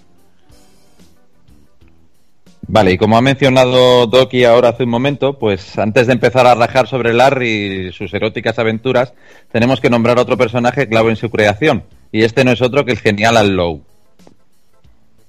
Profesor de música y saxofonista de profesión durante más de 15 años. Trabajo que intercalaba con su amor por la informática en donde aprendió a programar de manera autodidáctica, llegando a crear tres videojuegos, tres videojuegos perdón, para Apple II. Troll's Tale, Bob Update y Dragon's Keep. Juegos que hicieron que el ojo de sierra se posara sobre él y comprara los derechos de los mismos en 1983, abriendo una puerta al bueno de Al que se dilataría durante más de 16 años. Y bienvenido sea el término dilatar para el juego que tratamos hoy, como, Hombre, ya- como ya está claro. Por supuesto. Evidentemente, dilatar, abrir, etcétera, etcétera. Bueno, luego nos centramos en ello. Entre los primeros juegos en los que él estaría involucrado con Sierra encontramos el citado Winnie the Pooh en el bosque de los mil al- de los 100 acres. Go- Goti Donald Duck año, ¿eh? El es Goti- el sí. Goti del año. Además, Sí. antes eh, creo que fue uno de los pocos casos en los que antes de salir el juego al mercado ya era Goti. Pero Sí. escucha, ¿esta, este, ¿esta es la versión sin censura o la Director's Cut ese? O... No, no, aquí, aquí, la, aquí la censuraron. eh, dijeron, ¿qué censuramos? ¿Esto o Bayonetta 3? Bayonetta 2, pues censuramos Bayonetta. Bueno, es que es duro, ¿eh? Además, creo Sí. que el Winnie the Pooh este es uno de esos juegos que tiene una leyenda urbana detrás y no sé bien bien lo que pasaba con el que jugaba, pero era algo chungo, chungo, chungo, ¿eh? Que se hacía presidente del gobierno. Pudiera ser, pudiera ser. Pues entonces habría que coger el DeLorean, volver al pasado, hacer que el bueno de Al no programase ese juego y así salvar eh, España de lo que nos está pasando hoy en día. Bueno, además del citado Winnie the Pooh, tenemos el Donald Duck Playground y Tarón y el Caldero Mágico. Como veis, tres títulos, hardcore, hardcore. ¿Vale? Todos los juegos basados en el universo Disney, como acabo de citar, unos comienzos duros que derivaron en un proyecto muchísimo más importante en 1986, en el que estaría como programador jefe, el citado también anteriormente King Quest 3 y Police Quest 1. Y finalmente llegó su juego más conocido, que es el, el que hoy tratamos, el famoso Larry, en el que su mítico tema principal fue com- compuesto por él mismo. Tras Larry, el amigo Al trabajó en proyectos como Torin Passage y Freddy Parkas, junto a Josh Mandel. Sí, bueno, pero antes de, de seguir, perdona que te corte, Robert, antes de, seguir un poquito con, con Larry, con el juego, pues decir que, que Larry no es una, ori- una idea original, Larry tiene un origen. Y bueno, el referente directo e inspirador de, de este Larry lo tenemos en un juego de 1981, más concretamente una aventura conversacional de Chuck Be- Benton, llamada Soft Porn, que ya solo con el nombre yo sé que Kafka ya le encanta. Buah, chaval, tengo la, tengo la edición coleccionista firmada por el tal logo este cabrón. Para con el pene, ¿no? Eh, te lo juro, es que la, la, la portada ya simplemente es seminal, macho, te lo juro. Es que, Además que como ya os he dicho, el camarero que sale en la... Es que es igual que mi padre, tío. Kafka, yo- narranos un poquito como la portada del juego para la, la gente que nos Eh, está pues escuchando. mira, es, es sobre un fondo negro azabache y unas letras amarillas cantosas con una advertencia enorme que pone for adults only, ¿vale? Para solo para adultos. Online System nos presenta Softport Adventure. Tenemos una especie, a ver, ahora ya verán lo, que- lo que lo- cuando la parte que lo flipamos todos. A ver, una especie de jacuzzi casposo. Yo, yo insisto que no es un jacuzzi, Sí, es así, es una que depende de paella. la perspectiva, parece una especie de disco flotante, una paella, una cosa extraña. Pues todo rodeado de madera, un rollo así baño, yo que sé, neozelandés extraño, con detrás una especie como de barriles de madera o no sé qué coño es eso, tío. Pues encontramos dentro del jacuzzi a tres pilinguis metidas, tres chonis, ahí a tope pegándole al don Periñón, y a un camarero con pinta de actor porno setentero, Pero el camarero está Vestido. dentro también, ¿o no? dentro, dentro, el camarero está El dentro. camarero vestido- está dentro, tío. Es que está dentro Pero- del, del jacuzzi, tío. pero vestido con su pero, con- pero tiene una cara tiene cara de póker con su bandejita cogida sus copitas y al fondo se ve un ordenador de estos viejunos Pero fíjate, fíjate, eh, Kafka, que, que la bandeja no la está sujetando con las manos, ¿eh? no no no eso está bien por eso digo que me recuerda a mi padre tío Y bueno, pues como ha dicho Kafka, pues eh, el, juego eh, llamado Softborn eh, eh, viene de la mano de Online Systems. Como hemos dicho antes, pues la antesala de lo que sería más adelante Sierra Entertainment. Y bueno, pues en el juego podemos, en el juego como curiosidad podemos llamar al propio Chuck algo que será completamente necesario para calmar el ansia de sexo de una de las mujeres que nos encontramos en el juego. Y bueno, lo que nos cuenta el juego lo vemos fielmente reflejado con gráficos y de una manera mucho más socarrona en la primera aventura de Lar- Larry, porque el juego en sí no tiene gráficos. Únicamente tenemos texto, eh, pero esto no evitó que el juego fuera altamente criticado por el contenido erótico y super pirateado. Porque en aquella época cualquier cosa porno que había estaba pirateada, o si no, ¿quién no ha tenido en ordenador del instituto el Mandy o el Cobra Mission? Oh, qué grande por ahí. escucha, mira, que hablando de texto y guarrería erótica, esta, ¿tú también tienes un 50 sombras de Grey ese en tu casa? Pues es lo mismo, tío. Claro. No, pero me dirás que es que el Mandy era muy heavy también porque era de ver fotos de tías desnudas. Yo solo veía en el instituto. Teníamos dos cosas en el instituto. El- teníamos tres cosas. El pez de fútbol, que yo no le hacía ni puto caso. El Mandy, que era porno total. Y luego teníamos un- una especie de, mm, de inteligencia artificial que se llamaba Ken, que tú le preguntabas cosas y te contestaba. Teníamos esa mierda ahí en Medina del Campo. Te contestaba bueno, lo que quería, ¿no? Lo que quería, ¿sabes? Pero parecía que podías mantener una conversación con él y todo. O sea, eh, era como, como Camilla, ¿no? En Twitter. Sí, parecido. Salía una cabeza ahí y te contestaba.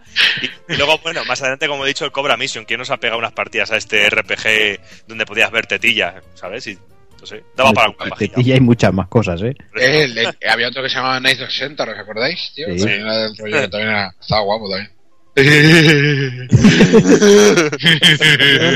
Feliz de Halloween. Y bueno, pues lo más cachondo del asunto es como antes como comentaba Kafka, es, es que si nos fijamos bien en la portada, pues eh, yo ahora mismo que los que estéis escuchando el programa, si no conocéis la portada, yo os invito a que vayáis a, a- al- al Google o en el del teléfono busquéis. Hombre, es que si, si después de todas las gilipolleces que hemos dicho, nadie, no- la- hay alguien que no haya de verlos que no tiene corazón. Ahí está, ir a verlo por nosotros, ¿sabes? Para que lo podáis O no entender. tiene internet. A también. pues bueno, en, la- portada nos encontramos un jacuzzi que en realidad es el es la casa del matrimonio Williams, porque es el jacuzzi de los propios eh, Ken y Roberta. Y en dicho jacuzzi aparecen tres mujeres desnudas y un camarero metidos en el agua, como ha dicho Kafka. Y las mujeres eran concretamente, una era una distribuidora de productos de la compañía, otra era la esposa de Bob Davis, el creador de Mítico Ulises, el camarero era un camarero real, o sea que imagínate el panorama de decirle, ven a hacerte una foto a un jacuzzi con unas con nuestras esposas en pelotas. Y, que- por si- y si no quería, ¿eh? Bueno, venga, vale, aunque sea, aunque sea me apunto. Yo me imagino ahí al padre del Kafka que le llaman por teléfono y le dicen eso, no sé, yo ahí... Así pasa que desapareció y no volvió. Ah, claro. y Doki, bueno, y para- pero fíjate, fíjate, perdona que te corte, fíjate en el detalle que el camarero todavía tiene dos copas más, o sea que aún falta como mínimo dos por venir, ¿eh? Te das cuenta. Y ahí, y no cabe, ahí no cabe nadie más seguro. Escucha, que las copas eran para él porque veía la que se le venía encima. Y hostia, vamos a ponernos a tono aquí. Y bueno, y para más Inri y cachondeo, la tercera mujer es la propia Roberta Williams. Que es la que tiene cara de guarrilla. Sí. o sea que imagínate el panorama, tío, su propio, eh, que, que, que esté metida, es, es increíble, tío. Si hay una cosa que está clara es que la casa no la compraron para ir a estar tranquilos. No, no, no, al final nos hemos confundido, Jordi. Nos Ya vaya a botar orgías. Solo falta va. el perro en el jacuzzi. Ay, pobre Excalibur. Y bueno, Escucha, a eh, mejor- es, es que a lo mejor no es un jacuzzi, es una bañera y las burbujas las hace el perro que está abajo ahí ahogándose. Ah, Claro, es la paella que se está haciendo.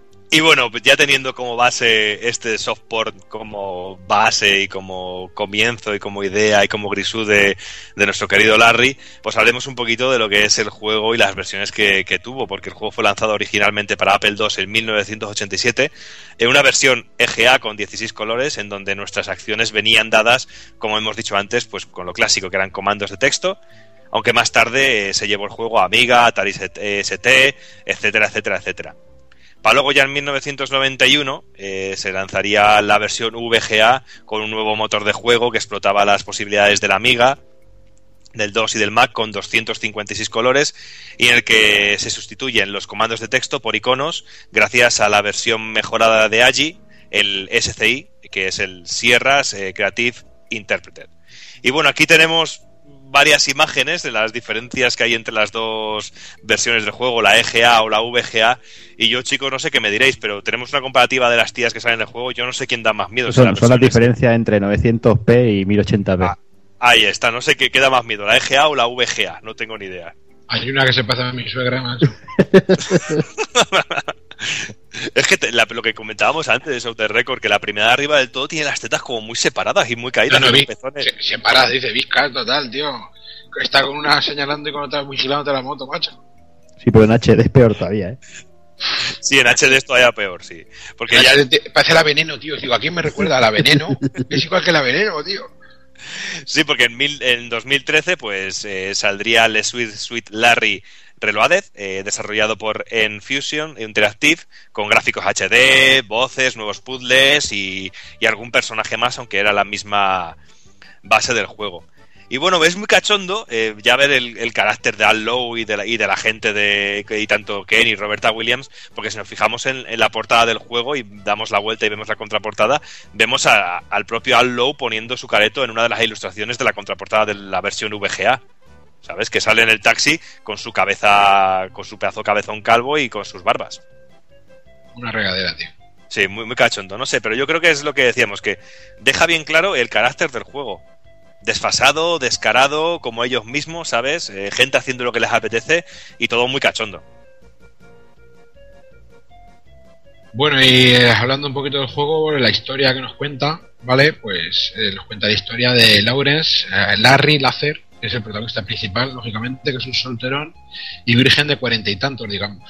Eh, según cuenta la leyenda, nació entre Filadelfia, Pensilvania y Gumbo, Missouri. Pues es decir, que según parece, pues nació en un avión o algo así. Y luce un color de ojos eh, sexy, sexy, azul. El rollo Doki. Sí, hombre, Bien. claro, sí, yo con los ojos marrones, pero bueno, si tú te No, empeñas. sus ojos son azules. Sabes Vale. que siempre lo he dicho, ¿vale? Vale. Tiene los ojos como yo te diga. Vale. Según su madre, eh, Larry fue un niño problemático desde el nacimiento y es que tardó mucho más en nacer que cualquier otro niño. A eso le añadimos una infancia dura en la que su padre los abandonó, dejando a la pobre madre de Larry al cargo de dos niños. Eh, con los años, Larry pasaba el tiempo como trompetista en una banda de mariachis mientras intentaba tener sexo con diferen- en diferentes ocasiones. Una de las veces estuvo a punto, tío, estuvo más cerca y fue con una pelirroja increíble.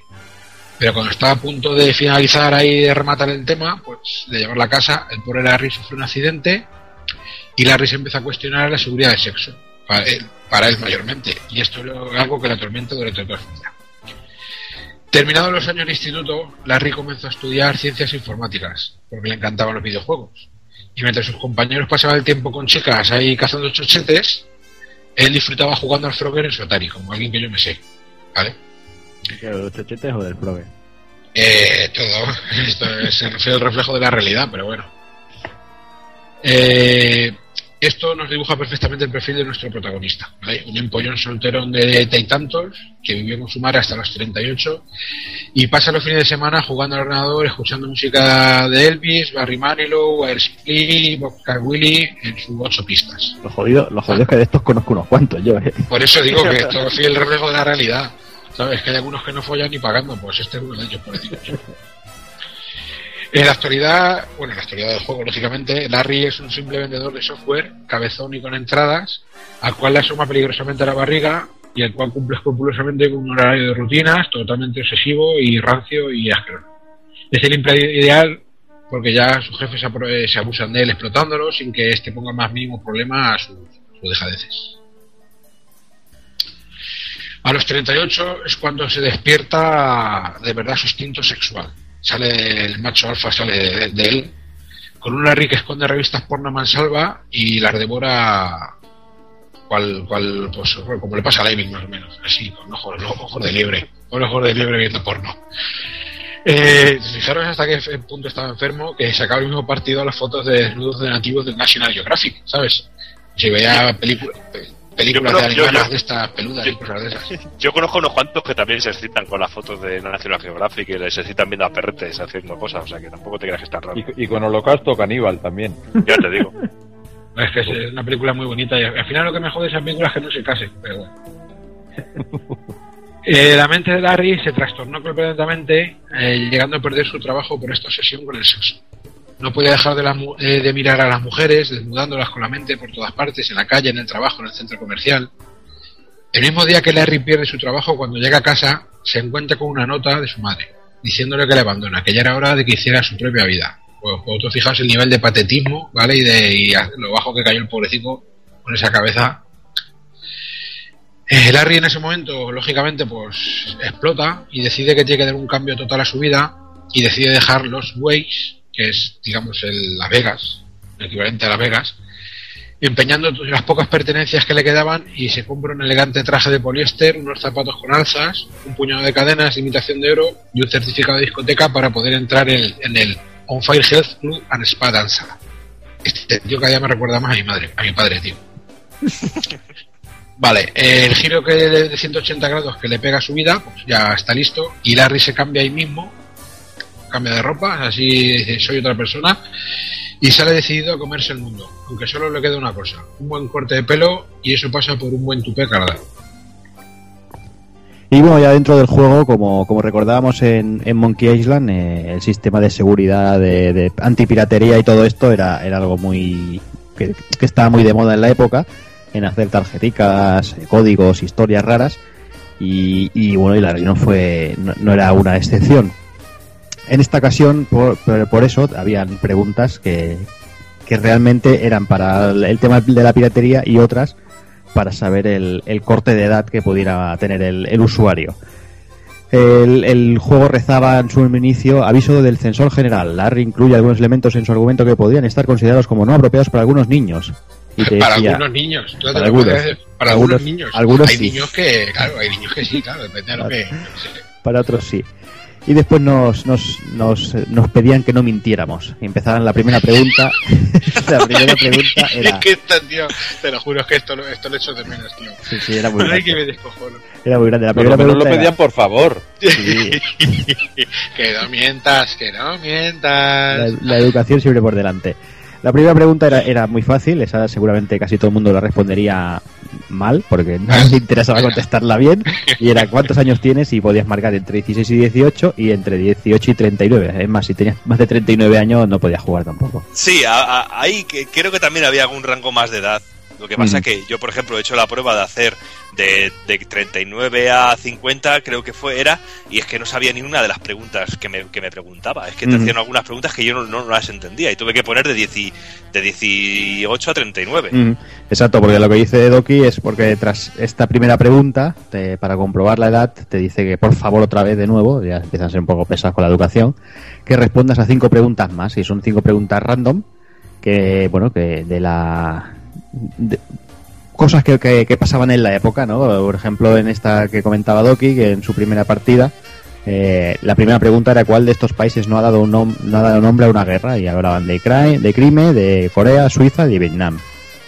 Después tenías otra de preguntando de quién estaba enterrado en Teruel. Tenías después Ángel Nieto que pilotaba, eh, a Pinocho que, que le, le creyó y Le creció. Pinocho que le le creció. creció. Que le creció, Sí, sí. sí, que le creció. Y uno de los resultados del Watergate, que también, también, bueno, que a mucha gente, aunque tú aunque tenga la edad, seguramente muchos tendrían que buscar a la Wikipedia ahora mismo. Y bueno, y, al final del todo te dicen que y ahora una pregunta que no pondrá a prueba tu memoria, ya que se refiere a la documentación que viene con la copia del juego, que es lo que hablábamos, ¿no? Y, y preguntaban qué manjar culinario aparece a la derecha de los perritos calientes en el follete del Palamino Ranch.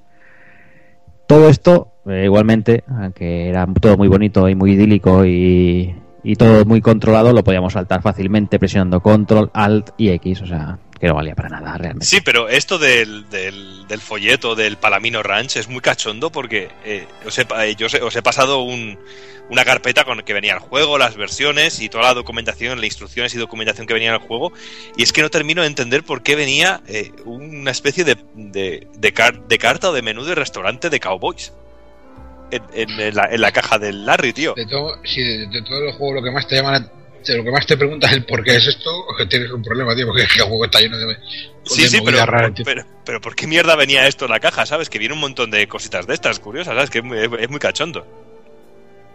Mira, modos, yo mira, me quedo con el detalle de que se llame Palamino y no Palomino, tío, que sería más raro.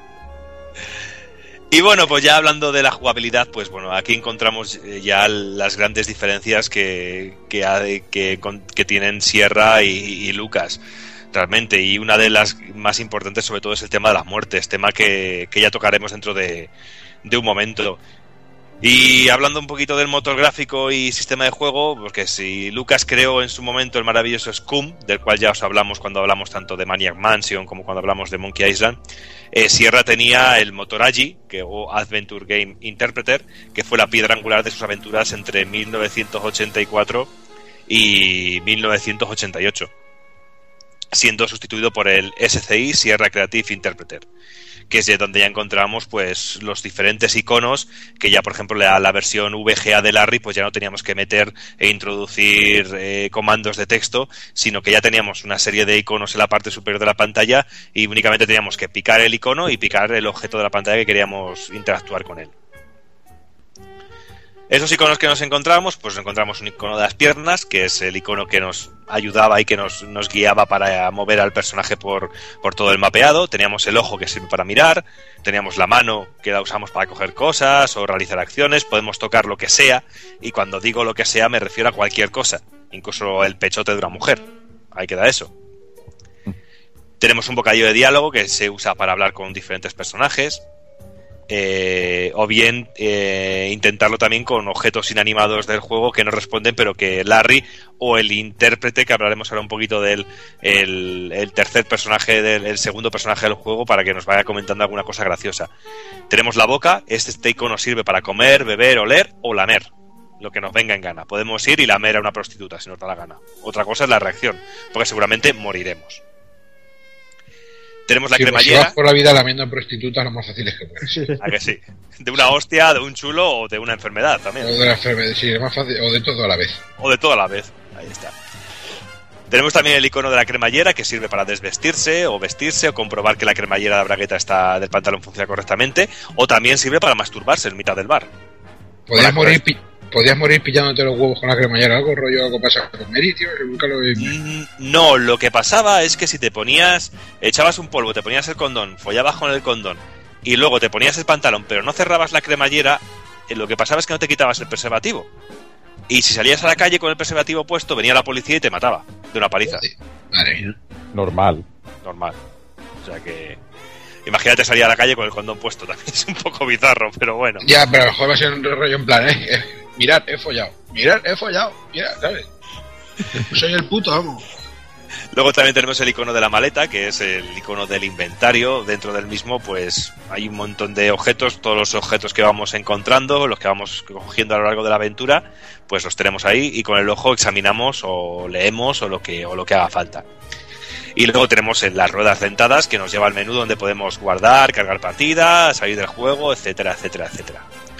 Y como hemos dicho, que ya hemos empezado a hablar un poquito de las muertes, que sé que es un tema que a Kafka le hace mucha gracia también, el tema de las muertes aquí en Larry, pues bueno, también es la, marca de la casa de Sierra y diferenciará con, Lu- con Lucas, porque en Lucas realmente morir en una aventura era realmente difícil. Daros cuenta que, por ejemplo, en Monkey Island, la única forma de morir era dejando a Guy bajo el agua más de 10 minutos, que terminaba muriendo, pero costaba realmente. Y antes se hacía zombie, ¿no? Antes de morir aguantaba, se ponía azul y... Sí, se ponía azul, se ponía de un montón de colores y un montón de cosas.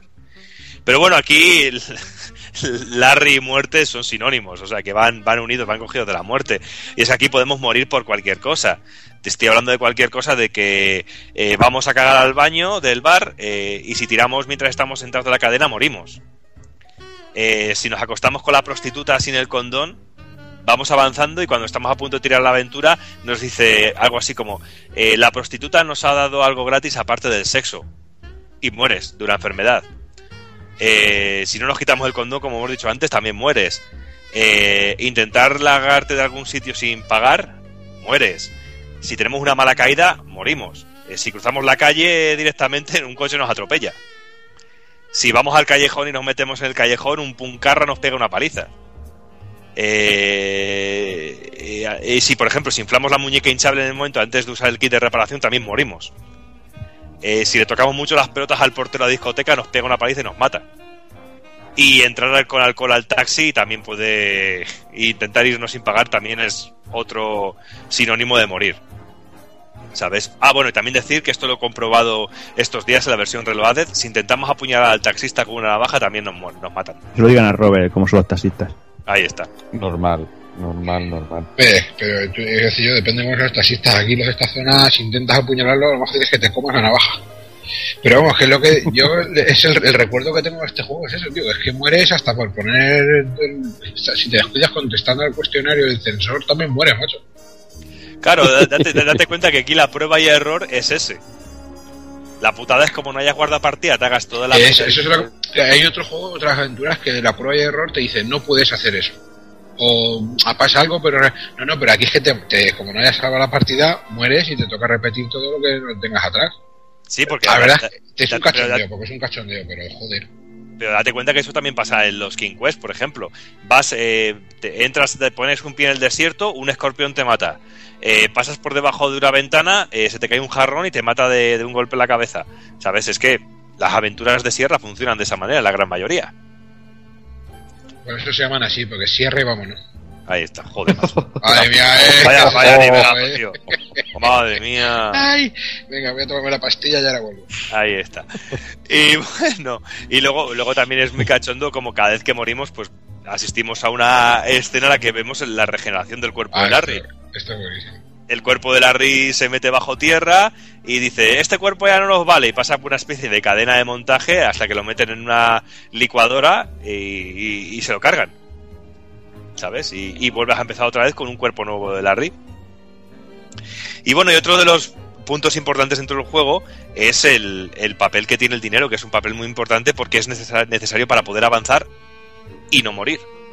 Porque empezamos el juego con 94 dólares en la cartera, pero os aseguramos que, es necesario reunir muchísima más pasta para poder ir avanzando y hacer cosas en el juego sin que te, maten.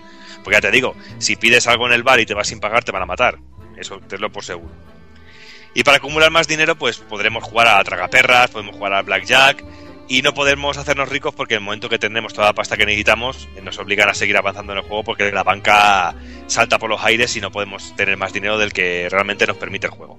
Y ahora sí que sí, ya con todas las cartas puestas encima de la mesa, vamos a hacer un pequeño recorrido por todos los escenarios y lo que nos va narrando las aventuras y desventuras de este sexual Larry. Eh, eso sí, no vamos a hacer un- una guía del juego ni vamos a ir contando los objetos en cada sitio, únicamente os vamos a ir contando pues un poquito los momentos así graciosos del juego y un pequeño recorrido, pero sin pararnos, porque realmente la gracia de una aventura gráfica es el que tú te partas la cabeza en ver lo que tienes que hacer y en ir encontrando las cosas. Es absurdo buscarse una guía por, por YouTube o cualquier mierda de estas. Esto es ponerse y, y como hacíamos, no sé, Kafka, tú cuando eh, tú jugabas estas aventuras gráficas, en tu caso de que lo mejor luego te ibas al colegio y que decías, coño, ¿cómo, cómo coño voy a poder avanzar de aquí? O mejor mitad de la mañana decías, coño, si no he probado con el plátano que hay debajo del, del mantel. O alguna mierda de esas, que también es la gracia de ese tipo de juegos. El pollo con polea del Donkey de... ¿Sabes? Claro. Que la, la gracia estaba en, esta- en esas cosas, en comerte la cabeza, en buscar incluso muchas veces las cosas más surrealistas y más estúpidas, que luego, que luego dices, joder, ¿cómo no se me ha ocurrido a mí? Joder, pues porque sencillamente si no tiene sentido. Pero es la gracia de esta, de esta y sobre todo de estas, de estas aventuras que, que va, su punto fuerte es el humor y el absurdo, claro, lógicamente. Sí, pero yo creo que yo creo que la clave también de las aventuras y hay gente que se frustra enseguida con ellas y no las da una segunda oportunidad porque no las entiende y no sabe por qué lado van, porque yo creo que realmente lo que hay primero hay que entender el universo en el que se mueve el juego. Eh, por ejemplo, si estás con un Monkey Island, entender el universo de Monkey Island y cómo funciona y cómo moverse. Y yo creo que al principio cuesta un poco arrancar, pero luego cuando ya llevas la mitad de juego o has pasado el primer capítulo, ya va todo más seguido, es todo más sencillo. Al momento que ya entiendes el humor, entiendes el cachondeo que te tiene detrás, la- detrás de sí las cosas, porque no estamos hablando de aventuras serias. Estamos hablando Claro, de pero eh, ahí, ahí es donde juega eh, lo que te he dicho. Yo creo que es un hándicap el hecho de que de, de morir tanto y tan fácilmente, que aunque, aunque te tomas a cachondeo y la mayoría de las muertes son también absurdas y, un, y un descojone. Pero eh, en este juego yo pienso que el morir tanto y tan fácil, eh, yo creo que juega un poquito en contra de. Yo conozco mucha gente que ha muerto cuatro o cinco veces y ha dicho a tomar por culo el juego, ¿sabes? Y Sí. es una pena porque, porque el juego es un, es un desfase total y, y merece mucho la pena. De cómo ahora vamos sí. a ver. Y es muy. Es, es lo que. Yo creo que tienes toda la razón en que puede llegar a frustrar un poquito. Pero bueno. Yo os invito a que lo deis una oportunidad y que intentéis, y que intentéis avanzar. Y nada, pues el juego comienza pues justo en el momento de, en el que Larry ya sale con su cardado nuevo, como nos ha narrado antes eh, Kafka. Y lo primero que hacemos, pues, ¿dónde podemos ir a encontrar chochetes? Pues tienes dos opciones, o, O preguntar a Juanan. o preguntar a Juanan o, o irte al primer bar que encuentres. Tienes esas dos opciones. Pues lo primero que hacen es, eh, le encontramos a Larry en la puerta del, del bar Lefty. Eh, aquí tenemos varios caminos. eh, si decidimos cruzar la carretera, nos atropellan y morimos. Eh, si vamos al callejón, el punky nos da una paliza. Si cogemos un taxi, como no tenemos pasta, nos mata el taxista, con lo cual la única opción que nos queda es entrar dentro del bar, por cojones. Aquí ya empezamos a ver por dónde va el juego y cómo el tema de las muertes es lo que, es lo que nos va acotando la aventura. Y bueno, entramos al bar y nos encontramos pues con un montón de clientes, entre los cuales hay una mujer, y tenemos un taburete donde nos podemos sentar y, tomar algo, charlar con, el, con diferentes personajes. Eh, tenemos la opción de ir a una puerta a la cual todavía no podemos abrir porque nos pide una clave, y podemos acceder a un nuevo escena, a un escenario que hay un poquito más arriba, que es el baño, eh, donde encontramos los pequeños detalles que hacen maravilloso este, jue- este juego, como nos encontramos pintadas en, en las, en las paredes que nos, narran historias tan apasionantes como límpiame el culete, sonrisas, eh, eh, aviso, soy, muy, soy muy facilón, tío. Yo es que me dejo. bueno. aviso a los jugadores de videojuegos, rogamos no coman los pastelitos del retrete. Eh, tu boca sabe como el interior de los guantes de un motorista. Esta que no Ay. llega, a- todavía no la he llegado a entender de hacen falta pelotas de cuero para jugar al rugby, pero bueno, oye, está ahí, está ahí puesta porque sí, no sé por qué. Y luego una que es la clave, eh, la clave que tenemos en el juego, que es la contraseña es Ken. Me envía. ¿Sabes? Que esta es la buena y- y se refleja como que es la buena porque dices, coño, esta me parece interesante, me la voy a apuntar en la mano. Sí, porque ¿Sabes? cuando las demás es que tienes un problema también. Ahí está.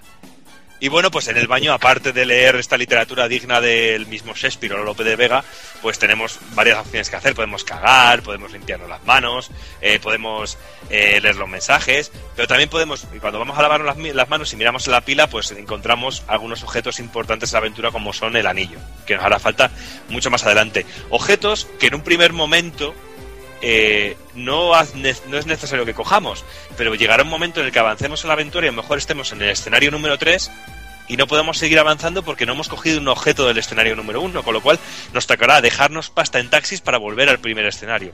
Con lo cual la aventura se abre muchísimo, no como otras aventuras que nos van acotando y se van cerrando los escenarios, sino que eh, todos los cuatro o cinco escenarios que tiene Larry están eh, conectados y hace falta que los revisemos muy bien para sacar todos los objetos.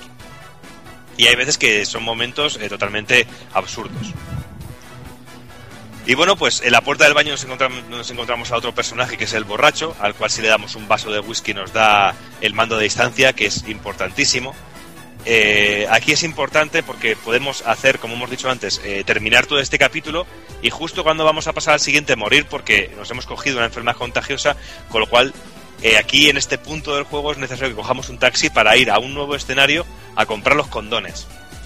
Es importante porque sin condones, si follamos, nos cogemos una enfermedad y morimos directamente.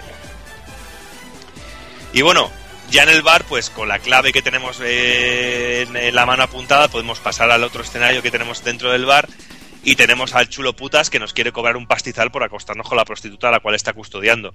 ¿Y cuál es la solución que tenemos que hacer? Pues ir cambiando los canales de televisión hasta que aparezca al rato, después de cambiar muchos canales, una película porno. El chulo puta se queda mirando la película porno y podemos subir y acostarnos con la prostituta by the face. Totalmente. Y bueno, pues ya hemos eh, he conseguido el primer objetivo de Larry, que es el, el perder la virginidad. Ya ha perdido la virginidad con una, con una Lumi. Pero él sigue diciendo que hay algo en su interior que no, que no funciona, que se siente un poco como vacío.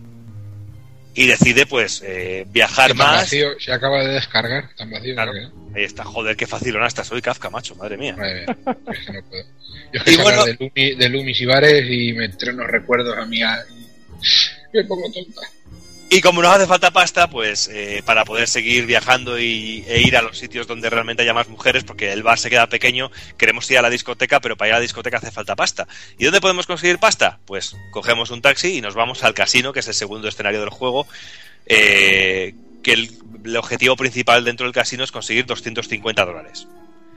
Eh, y digo 250 dólares porque, como hemos dicho antes en el apartado del dinero, no podemos conseguir más dinero porque en el momento que conseguimos más dinero, la, la banca estalla y, y no podemos conseguir más pasta. Que ya me contarás tú lo triste que es que un casino, la banca salte con 250 pavos, ¿eh? ¿Te das cuenta? Madre mía.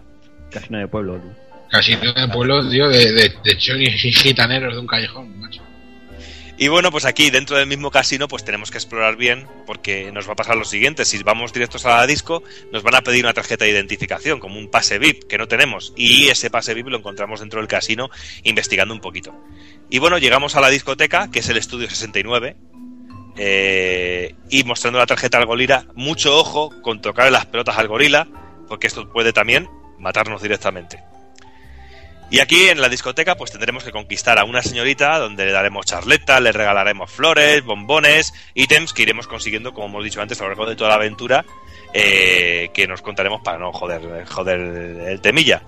Y al final terminamos bailando con ella eh, y seguimos con el cortejo, la besamos y aquí es el punto donde tenemos que entregarle el anillo que nos hemos encontrado en el lavabo y terminamos comprometidos y listos para casarnos directamente, así de fácil y rápido, un amor Disney. Y, pero claro, como buena mujer que se quiere casar con nosotros, nos pedirá pasta. Nos pide pasta para la boda y, y nosotros, como somos muy, estamos muy enamorados, le damos la pasta y esta se marcha a la capilla para ir a preparar todo el bodorrio. Y bueno, aquí ya pues nos salimos de la discoteca, nos montamos en un taxi, nos dirigimos directos por nuestra cuenta a la capilla y aquí pues nos casamos, salimos de la capilla para ir al casino porque tenemos aquí puesta nuestra suite y al llegar a la suite pues decimos, pues venga, vamos a echar un polvete con nuestra querida mujer, pero no, nos dice que tiene sed y que quiere beber, beber vino. eh, y como nosotros somos muy machos, pues decidimos ir a por el vino. Eh, pero claro, no tenemos pasta, con lo cual tenemos que volver al casino. Sacamos pasta del casino, eh, compramos, compramos el vino por teléfono y cuando regresamos a nuestra habitación eh, ya está nuestra mujer eh, lista en la cama con el vino preparado y tenemos otra escena de sexo que no lo hemos dicho anteriormente, pero aquí las escenas de sexo eh, nos cubre un, un cartel de censurado y el cartel se mueve arriba abajo, arriba abajo, llega un momento que se da la vuelta, se pone boca abajo el cartel y eso es lo que tapa a Larry teniendo sexo con, con cualquiera de las féminas del juego. Y bueno, por aquí, después de tener sexo con nuestra mujer, nos damos cuenta de que nos ha dejado completamente atados, nos roba la cartera y se larga de allí. Con lo cual nos ha dejado totalmente pelados en el juego, nos ha dejado sin un puto duro y únicamente, bueno, un puto duro no, tenemos 10 dólares, eh, 10 dólares que los tendremos que usar e invertir en el blackjack para poder conseguir dinero, para poder eh, movernos en el taxi, porque no, no, no podemos ir andando a los sitios porque nos atropella directamente un coche al pisar cualquier carretera. Con la pasta del taxi, pues vamos al bar, al bar Lefties, y aquí tendremos que conseguir unas pastillas eh, que nos harán falta para usarlas en un poquito más adelante, porque tenemos que volver al casino, subimos a la parte superior del casino, a la suite privada, y la recepcionista, pues después de darle un poquito de charleta, después de eh, flirtear un poquito con ella, le damos las pastillas, las buenas píldoras, se larga y entramos al penthouse, a la suite eh, privada del juego, una, una gran suite donde encontramos una cama enorme, un jacuzzi al fondo y lo primero que, que hacemos es abrir el armario y nos encontramos un clásico dentro del vestidor de Kafka, que es una muñeca hinchable morena. Qué recuerdos. Ahí está. Jugueteamos con la muñeca hinchable eh, y la cual llega un momento en el que sale volando y nos lleva directamente a, hasta el jacuzzi y aquí nos encontramos pues con una muchacha también de, casi, desnuda dentro del, del jacuzzi. Eh, hablamos con ella, la cortejamos, se llama Eva y de una manera u otra pues si terminamos ofreciéndole una manzana esta se volverá loca y nos invitará a su habitación a que tengamos sexo con ella y aquí aparecerán los fuegos artificiales porque es cuando Larry consigue tener sexo gratis sin ningún problema y bueno sin ningún problema muy entre comillas y aparecerá eh, el, amigo Ken Williams eh, a- eh, dándonos la enhorabuena por haber jugado y dar las gracias por haber jugado su juego sale del armario nos da las gracias y bueno, todo muy cachondo y muy divertido y no podemos ver ninguna escena de sexo de Larry, únicamente vemos a Larry tumbado semidesnudo en la cama con, con- una cara de satisfecho y esperando a otra de sus múltiples aventuras que yo sé que Roberto ha jugado a alguna aventura más de Larry después de este primer Larry. Bueno, lo que está claro es que tiene un final feliz. Ah, sí. Eso para empezar, que eso es muy importante, el típico happy end este americano, y que seguro más de uno pues eh, lloró con él.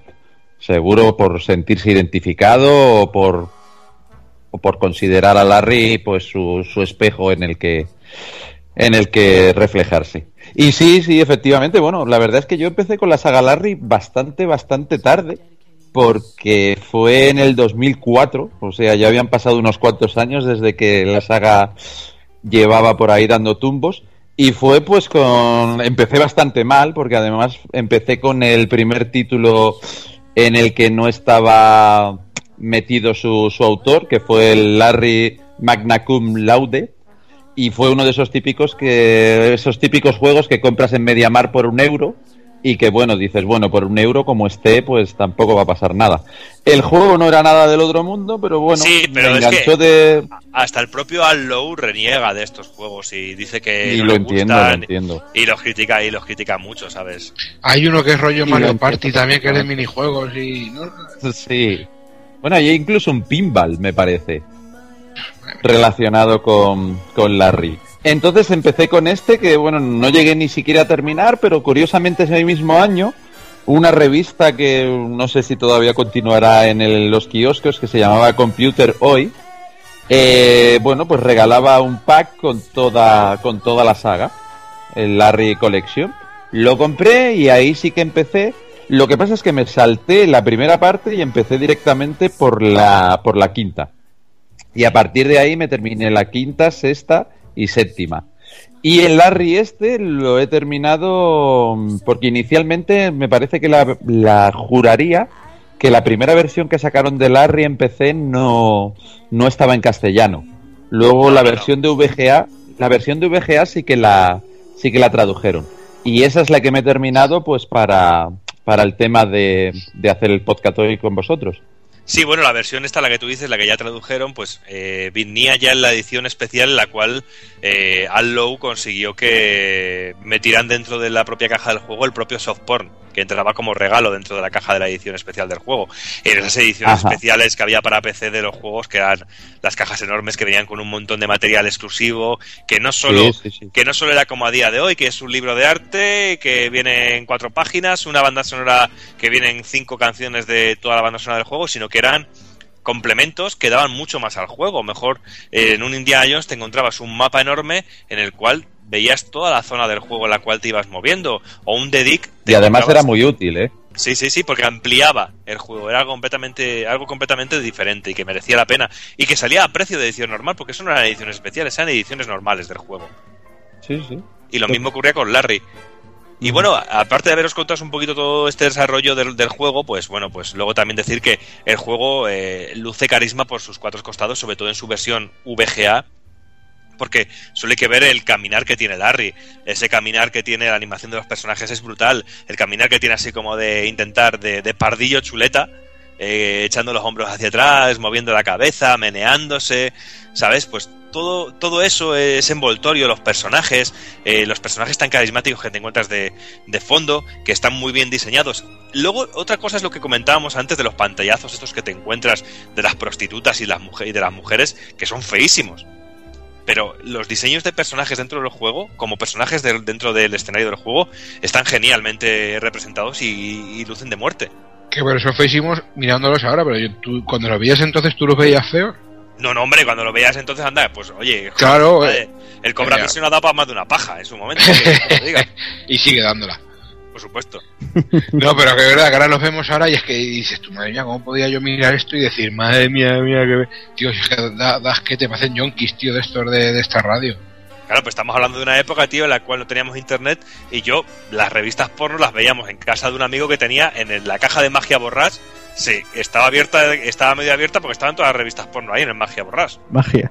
Magia Borrás.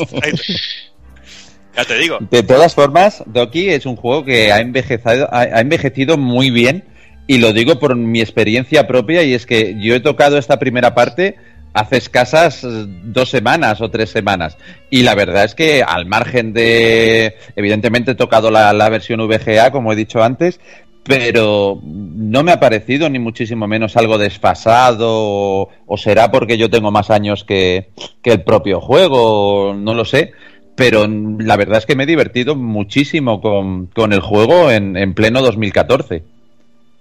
Por supuesto, igual que Lo yo. que quizá tengo ahora es le, le pesa, curiosidad. le, le- pesa un poco, perdona Roberto que te interrumpa, es lo que dice Sí. eh, Kafka, el tema de las muertes, que pero bueno, es que era también estética y era marca de, de la propia sierra, pero realmente en algunos momentos es verdaderamente frustrante y si dan ganas de decir, bueno, pues no continúo.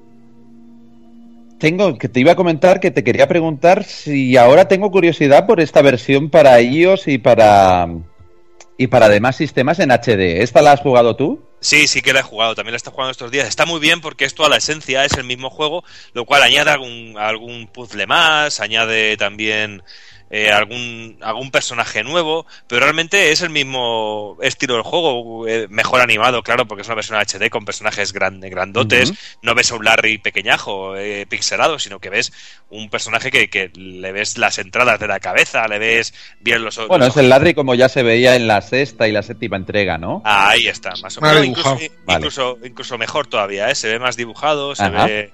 Pero claro, ya para mí los Larry, la sexta, séptima entrega, ya perdió mucho todo el sentido que tenía el, el personaje. Yo creo que ya se desvirtuó bastante. Realmente, pero yo creo que es una versión muy recomendable. La de iOS y la de.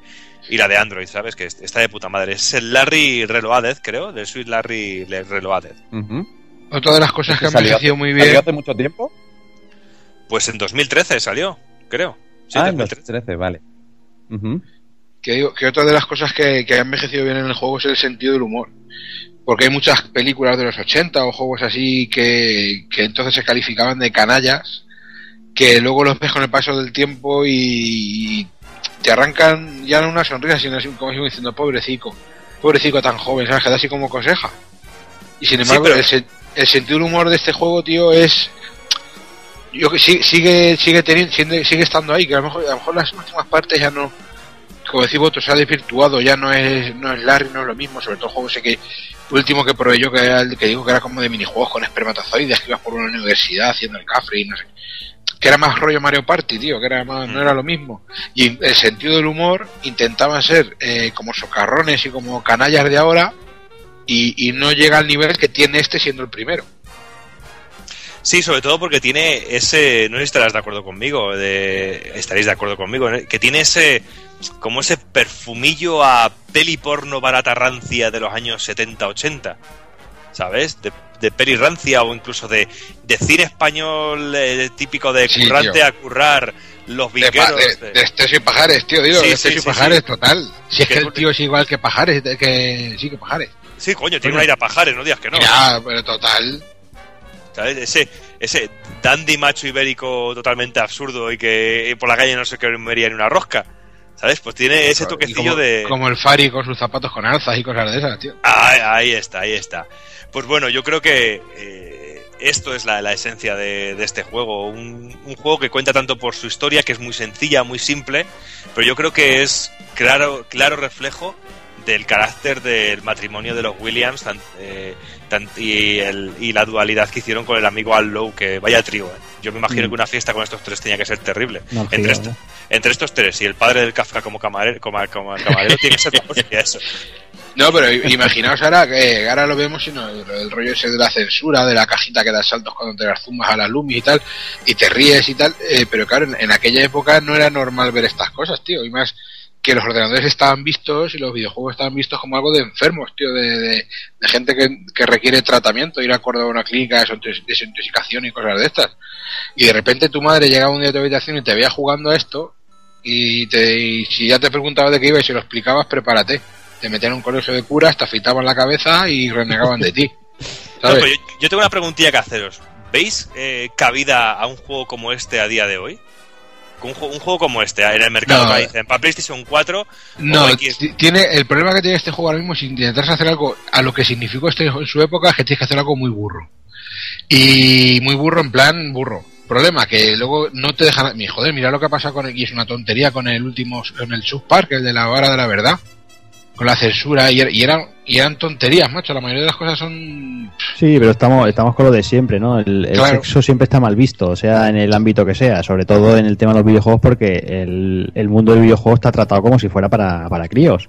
exactamente. Es lo que hablamos, ¿no? Y es lo que dices, eh, un juego de Larry enfocado a adultos, yo creo que eh, bien montado y eso, yo creo que podría funcionar. Lo que pasa que, claro, eh, no, claro, se, pero no los, se los atreven. adultos de hoy, claro, eso es lo que me refiero. Para los adultos de hoy tienes que hacer algo que de verdad sea para los adultos de hoy. Sí, Y entonces es, lo- es que no se atreven, es lo que dices tú, es que no se atreven. no se atreven porque, porque es que tendrían problemas por todas partes, Buah, está clarísimo. ¿Qué dices? Pero, pero y además es, es que se ha visto con el, con el tiempo, o sea, cada, cada juego que sale con algo subido de tono, hablemos sobre todo de cosas de BioWare, con Mass Effect, con todos, bueno, con Dragon Age y todo eso que tiene escenas de sexo, mm, siempre que eso es lo primero que se habla. ¿no? El juego da igual lo que se hable. De Witcher 3, eh, de Witcher 2, perdón, pasó lo mismo también. ¿Eh? ¿Esta escena de sexo? O sea, parece que, que por cinco minutos del juego ya te están desvirtuando todo el juego. ¿os Y yo creo que, acordáis? que El- como en el cine, perdona que no déjame que acabo un segundo, digo que como en el mundo del cine, una película que tenga una escena de sexo, eh, eh, más explícita o menos, yo tampoco lo veo mal, sobre todo siempre que esté indicado para, para mayores, o sea, que es lo que estamos hablando, es igual que el cine.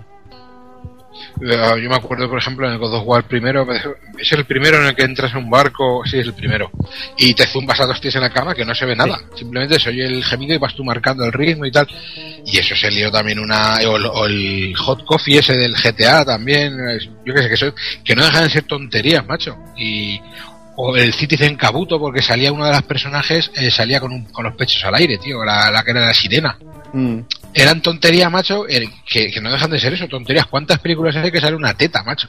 Sí, por eso. Eh. El problema, el problema es que el mundo del videojuego no, no ha alcanzado la madurez y creo que no dejarán nunca que la alcance a este, bien- bien- viéndolo, bueno, cómo va todo. Y es eso, y es que el sexo vende, es que es que lo que hablábamos antes, ¿no? Todos conocemos eh, co- cosas como Cobra Mission, en Nacho Sendar, conocemos muchísimos juegos. Yo, yo recuerdo eh, ver imágenes de la colmena en micromanías y todo eso y decir, hostia, este juego quiero probarlo, que no lo llego a probar en la vida, ¿no? Y, y- y realmente, no sé, pero, pero, eh, el sexo llama y, y vende, o sea, o sea, se quiera como poner como se quiera. No, pero eh, acordaros, por ejemplo, de Loading de la revista que había tres especiales, ¿no? Hubo tres especiales, uno de Street Fighter, otro de KOF y otro de juego Hentai. Mm. O sea que, para que veáis el rollo de que los juegos coño, en Japón hay un mercado de juegos Hentai que lo flipas. Claro.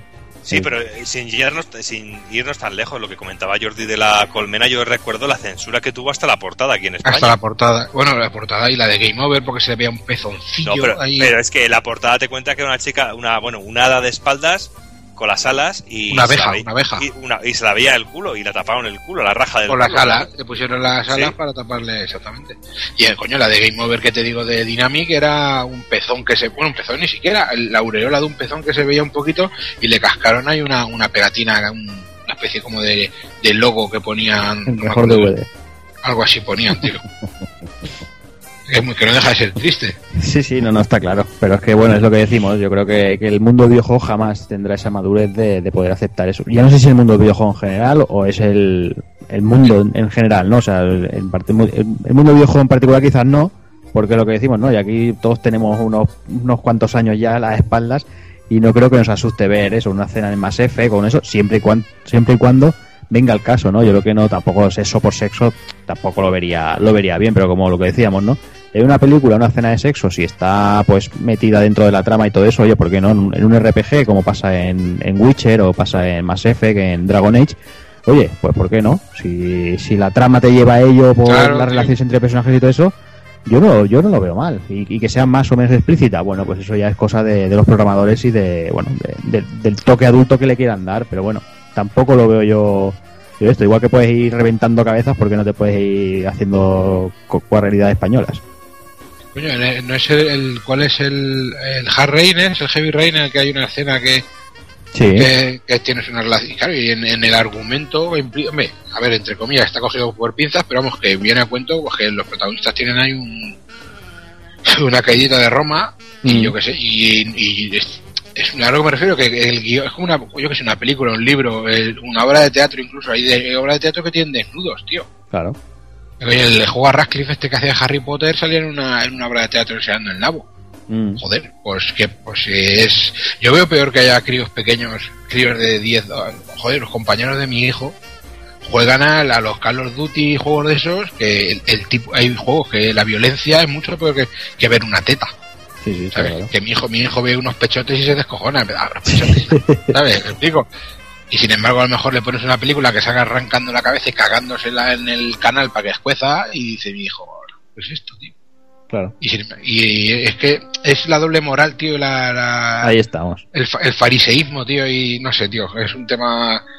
Eh, ¿Me puedes repetir la pregunta, Borja? Nada, ya, ya, la, has- ya la has contestado. Ya la has Que es que, contestado, que al final me emociono, me pongo en plan abuelo cebolleta, macho, y... Sí, pero es que es, es la hipocresía lo que comentamos. Es de- hipocresía, que no me salía copón. Es, es mucha, hay mucha hipocresía por lo del tema de la violencia, pero luego tú ahora mismo, a- ahora tienes, por ejemplo, este programa de televisión, el de Adán y Eva, que salen los tíos en pelotas completamente en horario infantil, ¿sabes? Y en, a- y en aquella época, para, yo me acuerdo de, de ver el anuncio de Fa que salía la tía en pelotas en, eh, duchándose en una catarata y hasta mis padres me cambiaban de canal para que no lo viera. Y era la oportunidad que teníamos de ver Tetilla también. Los dos rombos. Ahí los, los dos rombos. Pero bueno, hostia, nos hemos metido en un debate sobre el sexo en los videojuegos que no veas también, ¿eh? O sea que vaya, vaya berenjenal. Bueno, pero re- respondiendo un poco a tu pregunta, yo considero de que el juego a día de hoy pasaría sin pena ni gloria precisamente por lo que estáis comentando. Y es que cuando a nosotros nos llegó el juego, bueno, en este caso, cuando lo jugasteis vosotros por primera vez re- con el juego recién salido del horno prácticamente, pues estábamos en esa época en la que realmente sí que nos llamaba la atención que pudiese llegarse a ver una medioteta o una cosa, unas braguitas o cualquier cosa. Exactamente, hablamos por ejemplo de este, del Cobra, ¿cómo se llama este Cobra que Mission. mencionamos todo el rato? El Cobra Mission es un juego que a día de hoy no dejaría de ser un juego del montón, entre toda la, la- la variedad que hay de este tema.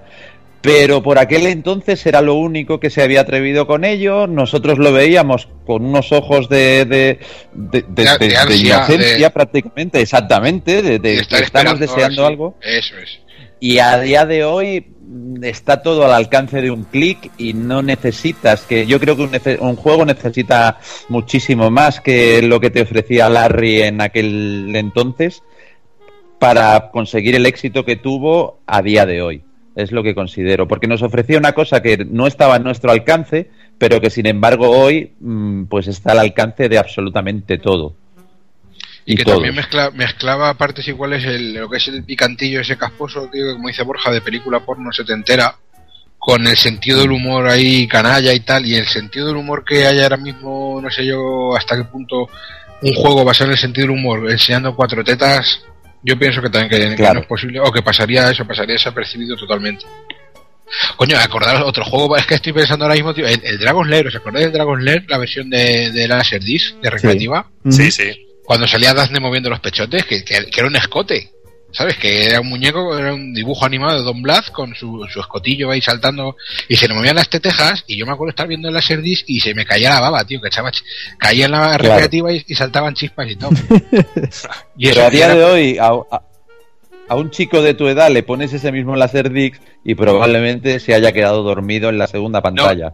Te voy a poner otro ejemplo. A, a mi hijo ahora jugando al, al Hyrule Warriors, el cachondito que hemos tenido todos con, con los pechotes de las protagonistas, con Zelda que va en plan provocativo, el Cia, el personaje nuevo, los pedazos de tetas que tiene, que tiene unas tetas que parecen mi cabeza por partida doble.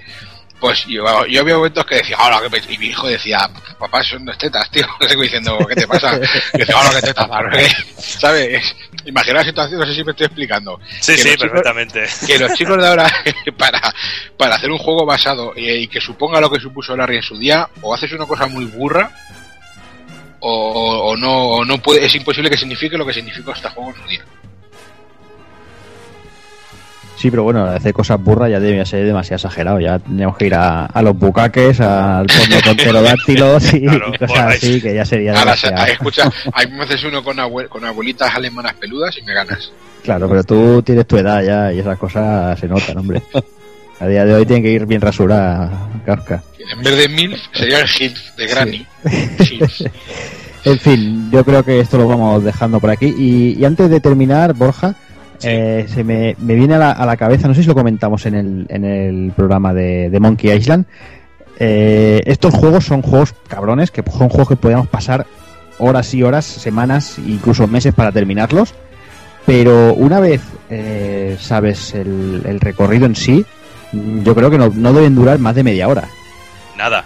Este juego, si conoces perfectamente el recorrido y eso, en 20 minutos 30 te lo tienes terminado. Mucho más corto que Monkey Island, por ejemplo. Porque volvemos, volvemos a lo, a lo que comentábamos, ¿no? El nivel de dificultad, las muertes y todo eso es, es la que realmente te hacía, o sea, darle vuelta, no tener acceso a información del juego o muy difícil, ¿no? De, de eso de tener que comerte la cabeza. Y, ir a eso, ¿no? Ir a, ir a, a experimentar, a la, a la prueba y error. Y, y la verdad es que, que- que se alargaba el juego una, una brutalidad. Pues sí. Además, yo, yo lo creo, yo creo que lo que más tardaría sería eh, el jugar a Blackjack más que otra cosa. o sea, lo que más te podría entretener es lo del Blackjack. Sí, claro.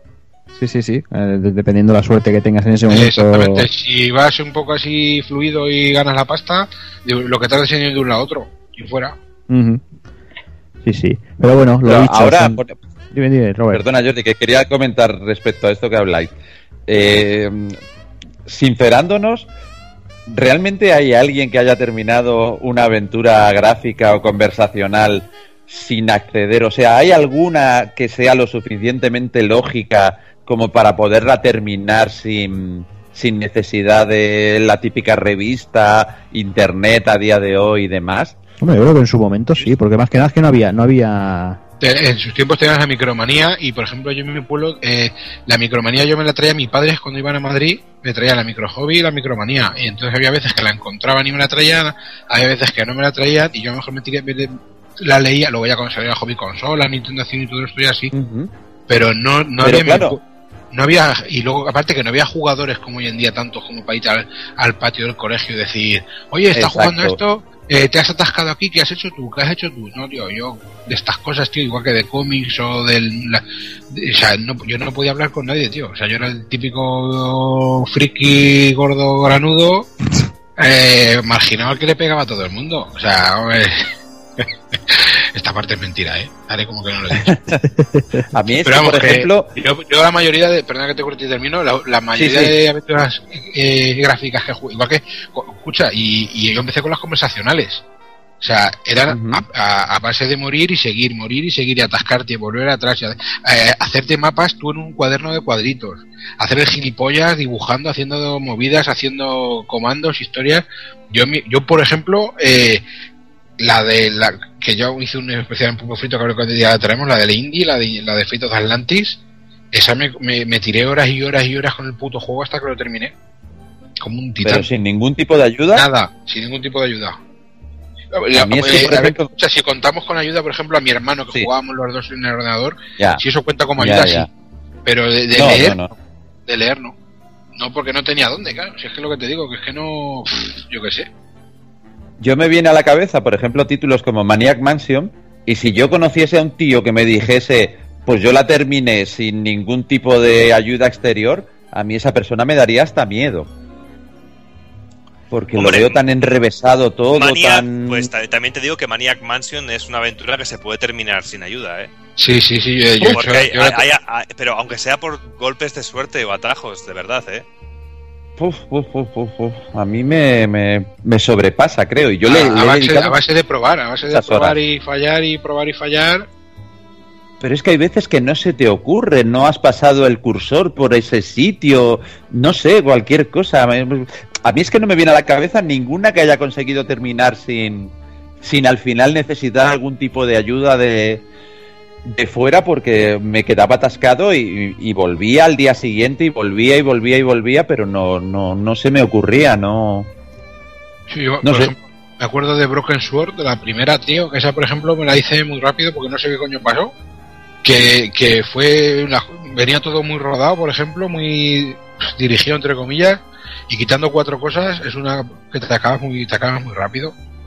Pero ya te digo, y es que por quitando alguna que por un casual justo vine, pero es que yo, por ejemplo, en Micro Hobby yo creo, no, no recuerdo que hicieran guías.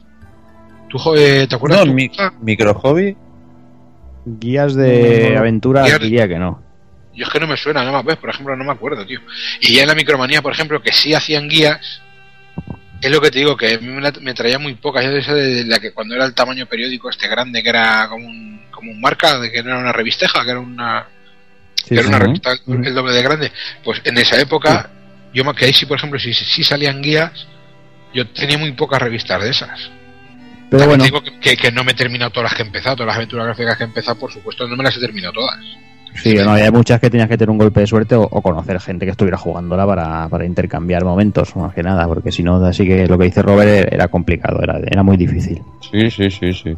Sí, yo por ejemplo, yo sí que tenía que echar mano. Muchas veces, pues a lo mejor, mejor en la micro hobby que, o la, bueno, la micro hobby no, la micromanía que te encontrabas pues algún mapa o alguna ayuda, alguna vez sí que usaba porque date cuenta que yo nunca he tenido un PC en mi casa. Yo cuando jugaba a este tipo de aventuras, a este tipo de juegos, eh, lo, hacía en casa de un vecino y arañaba el rato para que me dejaran jugar un, un poco.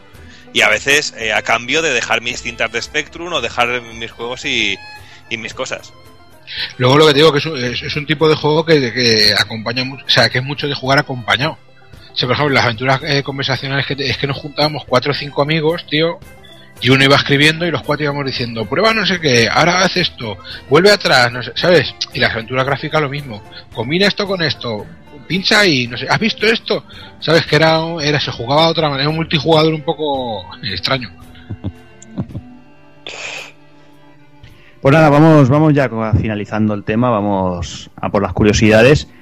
Y comenzando con bueno con lo que he comentado aquí al final del juego, eh, Ken Williams sale del armario, no sé si era una era un eufemismo o no, y empieza a hacer spam de, de- otros juegos de Sierra.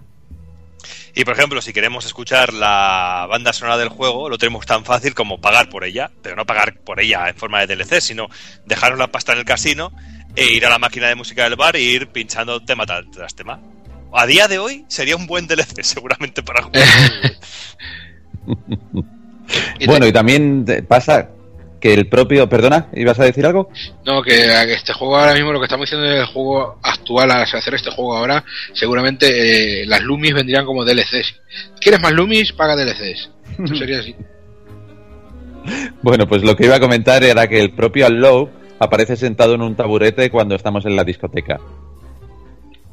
Eh, la contraseña que apuntamos en los baños del Leftis para poder hablar con el chuloputas es Ken me envía, haciendo referencia directa al fucker de King Williams. En la versión Reloaded, en, la- en el Lefty Bars, antes de, de entrar al almacén, hay una placa conmemorativa a la izquierda de la puerta dedicada a los fans del Kickstarter. Si con nuestro personaje esperamos quietos en la puerta del bar, eh, vendrá un perrete y nos meará la pierna. El nombre de la discoteca Estudio 69 está clarísimo que es un homenaje al mítico Estudio 54. Si al entrar a la discoteca nos fijamos en una de las jaulas, vemos a un tipo encerrado contra su voluntad. Si volvemos, poco antes de finalizar el juego, veremos que ha conseguido escapar. Y también en la versión Reloaded en el supermercado hay una máquina recreativa con el juego Angry Broads, o con todo un guiño, un guiño al Angry Birds. También podemos entrar en su pantalla y ver a Larry dentro del tirachinas, pero no jugar porque está atascada en modo demo. Y bueno, yo creo que, hasta aquí hemos ya dado ese repasito a, este gran juego, un juego que bueno que marcó, marcó un antes y un después, por decir un poquito del tema de- del erotismo, de los juegos eróticos festivos. Y creo que lo vamos a ir dejando por aquí. Creo que ya nadie tiene nada más que añadir. Y vamos a ir. Vamos con la alternativa, va.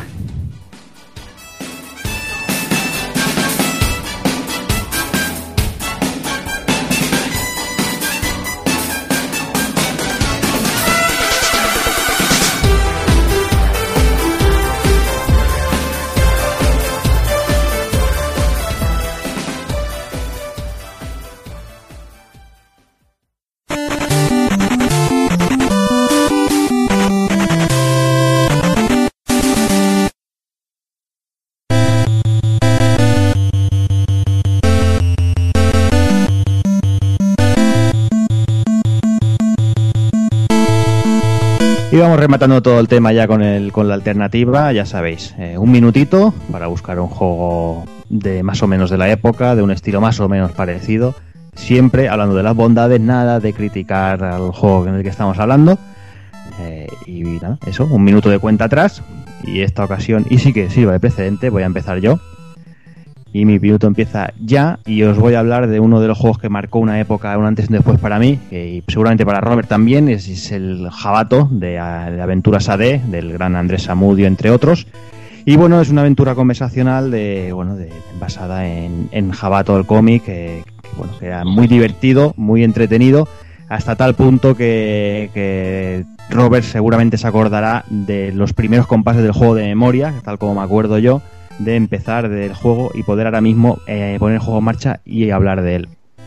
Una aventura Pero de conversacional. memoria. Sí, sí, totalmente. Una aventura conversacional, para el que no lo sepa, pues es algo parecido a una aventura gráfica, de alguna manera, por decirlo, en la que no tenemos ratón, no disponemos de ratón y tenemos que ir escribiendo las, las órdenes en, en pantalla. Y bueno, poco, poco más que añadir. La verdad es que, que son juegos muy divertidos, sobre todo con una historia muy, muy buena. Y, y poco más, ahí lo dejo. Venga, pues ya está el mío. Hemos dicho que el siguiente era Kafka. Pongo el cronómetro a cero y tu minuto empieza ya.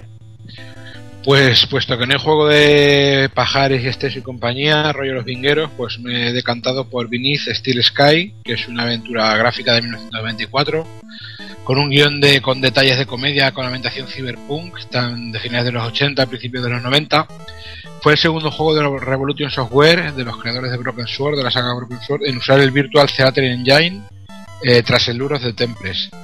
Eh, partimos una Australia futura dañada por la polución y el mal hacer del hombre, ¿vale? Con su contaminación, catástrofes nucleares, etcétera. Y tras una guerra euroamericana tal, pues establecieron dos bandos, la Unión y las corporaciones. Pues mediante unas secuencias diseñadas por Dave Gibbons, como si un cómic se tratara, nos cuenta la historia de Robert, que es un superviviente adoptado por los indígenas, que está punker y tal. El juego, el juego, cuenta con muchas influencias reconocidas a, gran, a obras como la novela 1984 de George Orwell o Philip K. Dick, Las leyes de la robótica de Asimov, Más Más, Metrópolis, Doctor Who. Eh, habla también de conceptos como universos alternativos electrónicos Tiempo. antes que más. ¡Ah! ¡Cago en la puta! Que me he emocionado. Te pillado, te he visto ahí a tope, ahí emocionado. Sí, sí. Bueno, pues nada, que tenéis que buscar esta aventura gráfica que está muy guapa. Además, solo, déjame que diga una cosa, tío. Bueno, va, te lo No, vamos a permitir no. una vez, va. Sí, tío, es que es una cosa que es que yo me enamoré de este juego por eso. Eh, eh, el protagonista, ¿vale? Eh, cambia de nombre por una lata de cerveza Foster que se encuentra. tío. Eso ya es un dato, ¿vale? Bien, bien. Es como si yo me llamara a partir de Budweiser. Muy bien, pues vamos contigo, Robert. ¿Estás preparado? Sí. ¿Sí? Pues venga, tu minuto empieza ya. Bueno, pues yo me he decantado, me he puesto en plan patriótico y me, he- me he decantado por una, por una aventura gráfica de Alcachofa Soft, que si mal no recuerdo fue su primer título, y el cual es en cuestión Dráscula. Es una aventura gráfica que me recuerda bastante a- al juego que hemos tocado hoy, a Larry, y es humor absurdo y además eh, estilo español. O sea, tiene muchas referencias a España. Por ejemplo, en lugar de ir a venderle al conde posesiones en Inglaterra, pues lo que le íbamos a vender eran unos terrenillos por Gibraltar, si mal no recuerdo. Y son, bueno, pues está basado en la obra de Drácula, pero haciendo lo absurdo de cada situación. Estas van representando todas las secuencias de, de la novela, de la película y demás, pero a la como el juego lo, lo, lo adoptó y la verdad es que te echabas unas buenas risas. No es una buena aventura gráfica, no es redonda ni muchísimo menos, pero es uno de esos es uno de esos juegos que bueno, lo pasaste bien con ellos y si mal no recuerdo se llaman Placeres culpable o algo así Tiempo. y que lo juegas y te gusta. Tú sí que eres culpable. ¿Cómo se llama? Bráscula, tío. No lo había oído en la puta. Dráscula, Dráscula, Dráscula, es, es muy chulo, ¿eh? Sí, sí, sí, sí. Luego es muy gracioso. vistazo. Échale un vistazo, ya verás. Y bueno, para ir acabando, vamos con, con Doki. Venga, tu minutillo que empieza ya. Pues bueno, yo tenía pensado hablar en un primer momento de Indiana Jones, pero no le quiero quitar el gustazo a Sergio, con lo cual voy a hablaros también, voy a copiar un poquito a Jordi de otra aventura AD, una aventura de 1990, una aventura que yo conocí en el número 20 de Micro Hobby llamado La diosa de Cozumel, que estaba centrado sobre todo en una de, la- de mis civilizaciones más queridas y que yo adoro como como, como es la, la de la de los la de los incas y todos estos, lo- los mayas, los mayas, perdón. Y bueno, es un juego que es una aventura conversacional, es una aventura eh, de procesador de, te- de procesador de texto, donde nos encontrábamos un pantallazo directo y que en Spectrum era o verde y azul, o amarillo y azul, lo típico, amarillo Spectrum, como diría amigo Evil. Y bueno, teníamos que ir avanzando y era muy complicada y muy difícil. Bueno, decir que también es una de las primeras aventuras del amigo Andrés Samudio, eh, que tenía tantas un montón de versiones, tanto para Spectrum, para Amstrad, para Commodore 64, MSX, pero sobre todo yo la que disfruté fue la de Spectrum, que le saqué bastante partido, sobre todo a la demo, porque yo jugué únicamente a la demo y eso me volvió completamente loco. Tiempo. Me das un segundito. Muy bien, pues nada, hasta aquí la alternativa. Eh, un montón de, de, de alternativas de- del estilo, parecidas o no, pero bueno, un- unas cuantas aventuritas que son merecen mucho la pena ser probadas y ser jugadas. Y, Y oportunidad. mola la portada del Cozumel, es una pasada, me encanta, ahí con el con el explorador ahí arrodillándose frente al, jefe de los mayas, bueno, increíble, maravilloso. En fin, cuando lo vendían los juegos por las portadas, lo que ya sabes. y por las contraportadas y por que las te- contraportadas peor todavía, pero bueno. Era súper cachondo lo de yo iba tan contento con mi versión del juego, decía, qué bien se ve. Y claro, luego era la versión de, de Amiga, no la de Spectrum. Y qué gracia te hacía. Totalmente. Pues nada, señores, yo creo que vamos a ir dejando por aquí el programa y vamos a ir a por el ending. Va.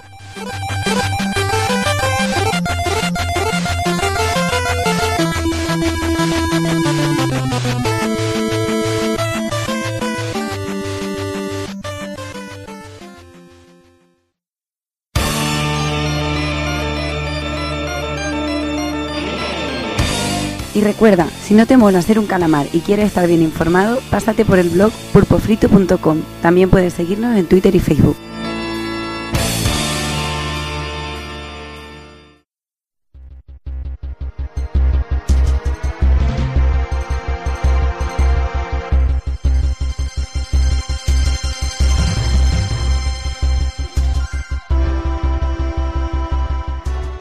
Y hasta aquí un programa más, un programa, la verdad es que ha quedado cortito al final. eh, bueno, la verdad es que tampoco hemos querido exprimir la historia al 100%, porque bueno, eh, siempre merece la pena dejar, dejar el grueso para que si alguien quiere des- descubrirlo, pues que tenga, que tenga esa opción de, de- de poder jugar. Así que nada, empiezo a despedirme del personal. Como siempre, un placer tenerte por aquí, amigo Kafka. Gracias por invitarme. Y como siempre, el placer es mío. Ya lo sabéis que, que para mí es un honor estar con vosotros, aprender de vosotros, echarme unas risas, hablaros de mi suegra y de mi padre, el camarero, y lo que haga falta, tío. Oye, la semana que viene tienes que hacernos un hueco, ¿eh? que tienes que resumirnos esa Madrid Games Week. Eh, eh, solo os voy a dejar un titular, ¿vale? Bueno, un titular, una imagen, para que esta noche de Halloween no durmáis tranquilos. Salí afuera fumar un cigarro, bueno, mi mujer, que se fumaba un cigarro a mi mujer, y lo primero que me encontré fue al Lord de Hobby Consola fumando en pipa. Hostia. Te lo juro, ¿eh? Te lo juro. O sea, que, que por lo que más quiero en la vida, que me quedé loquísimo. Digo, ahora me explico mucho, pero fumando en pipa rollo... Sí, sí, pues la fusión de Y núcleo y frío... con- y con monóculo, ¿no? No, el monóculo le faltaba, macho, te lo juro. Fue surrealista total. Pero vamos, que deseando estar también con vosotros, eh, echar unas risas ese día y lo que haga falta, tío. Muy bien. Y, a, lo y a- dicho. a ver si me preparo una patada en los cojones guapa, que hay muchas cosas para darle patada en los cojones. Pues venga, a ver si es verdad. Pues nada, que hablamos la semanita que viene, va. ¿No vamos a hablar antes? Bueno, si quieres, sí, va, tonto. Luego te, Manda- mándame cosas, tío, porque que, la gente crea que tengo amigos. luego te envío cosas sucias por WhatsApp. Y por Facebook, y etiquétame en cosas. Ah, vale, vale. No Por preocupes. favor. Muy bien. Por favor, gracias. va por culo. Adiós, adiós. Me despido también del amigo Robert. Pues nada, pues, aunque suene atópico, pues también encantado de pasar esta noche de Halloween aquí en este aquelarre que hemos hecho de, de brujas. Y del Y porno. además tocando, y del, pues sí, sí, tocando una aventura gráfica que bueno, Oye, para mí Roberto, era... que te interrumpa, Robert. Date cuenta que a esta hora, a las dirás. 2 de la madrugada, que son las 2 de la madrugada ahora mismo, en, nuestra, en nuestros años mozos, era la hora en la que en el Canal Plus veíamos las películas porno cerrando bien los ojos para verlo codificado, para ver si veíamos ahí una teta. Efectivamente. Además ¿Sabes lo que el hacía viernes, yo? ¿no? Y un viernes, Sí, los tío, viernes. los viernes. ¿Sabes lo que hacía yo? Yo apretaba los ojos y movía la cabeza de arriba abajo muy deprisa. sí, tío. Y así parecía que las imágenes como que se, no sé, se, se veía más, no sé, era muy... Claro, digo, va a pasar mi, ma- mi- por aquí mi madre, me va a ver moviendo la cabeza de arriba abajo y la mano de arriba abajo y va a decir, ¿qué hace? ¿Qué está bailando este? Cada uno tenía su técnica, pero Claro, bueno, a mí tío. más que del porno codificado mm, me desconcertaba mucho más, eh, más que la imagen, el sonido. El sonido no me, no me dejaba concentrarme y, y para mí era imposible utilizar ninguna de las técnicas que, que me explicaban. Pero bueno, no, supongo que todos hemos tenido un poco la infancia reflejada en, en Larry en, en más de un año de nuestra vida. O sea que ahora, encantado con el personaje. Sí, sí, yo soy un fiel reflejo de, del personaje un poquito más alto y ya está.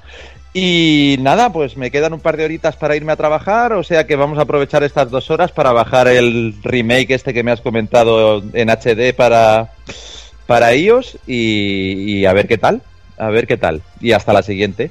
Pues nada, Robert, ya sabes que cuando quieras por aquí estás. Y más si no está Evil, ya sabes que nos ahorramos los chistes de calvos.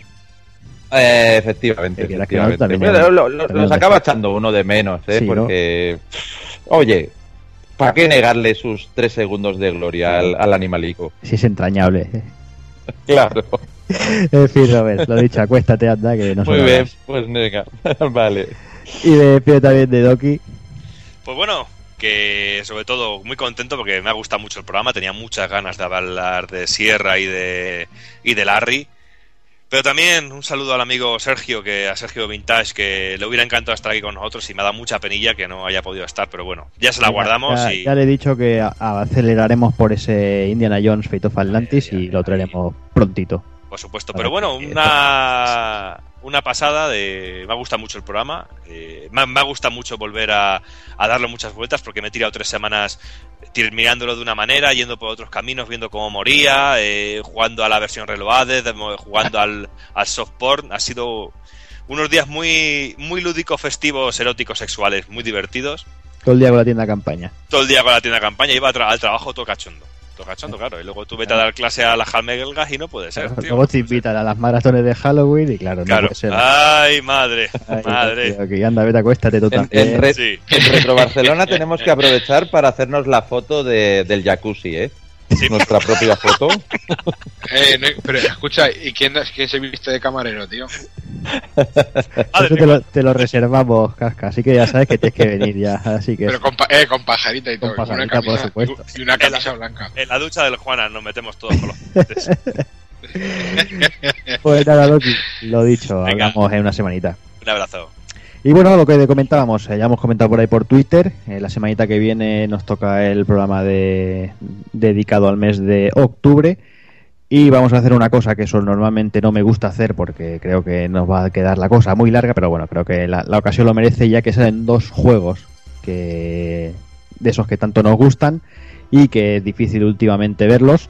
Eh, tenemos ese The Evil Within y ese Bayonetta 2 a tope. Vamos a analizar los dos con dos cojones. Voy a intentar ponerles un límite de 25 o 30 minutos por análisis, porque si no se nos va la, la cosa a muchas horas. Y lo que haré es poner el contador y, y dejar de grabar directamente. Y lo que se quede en el tintero, que se jodan y ya está.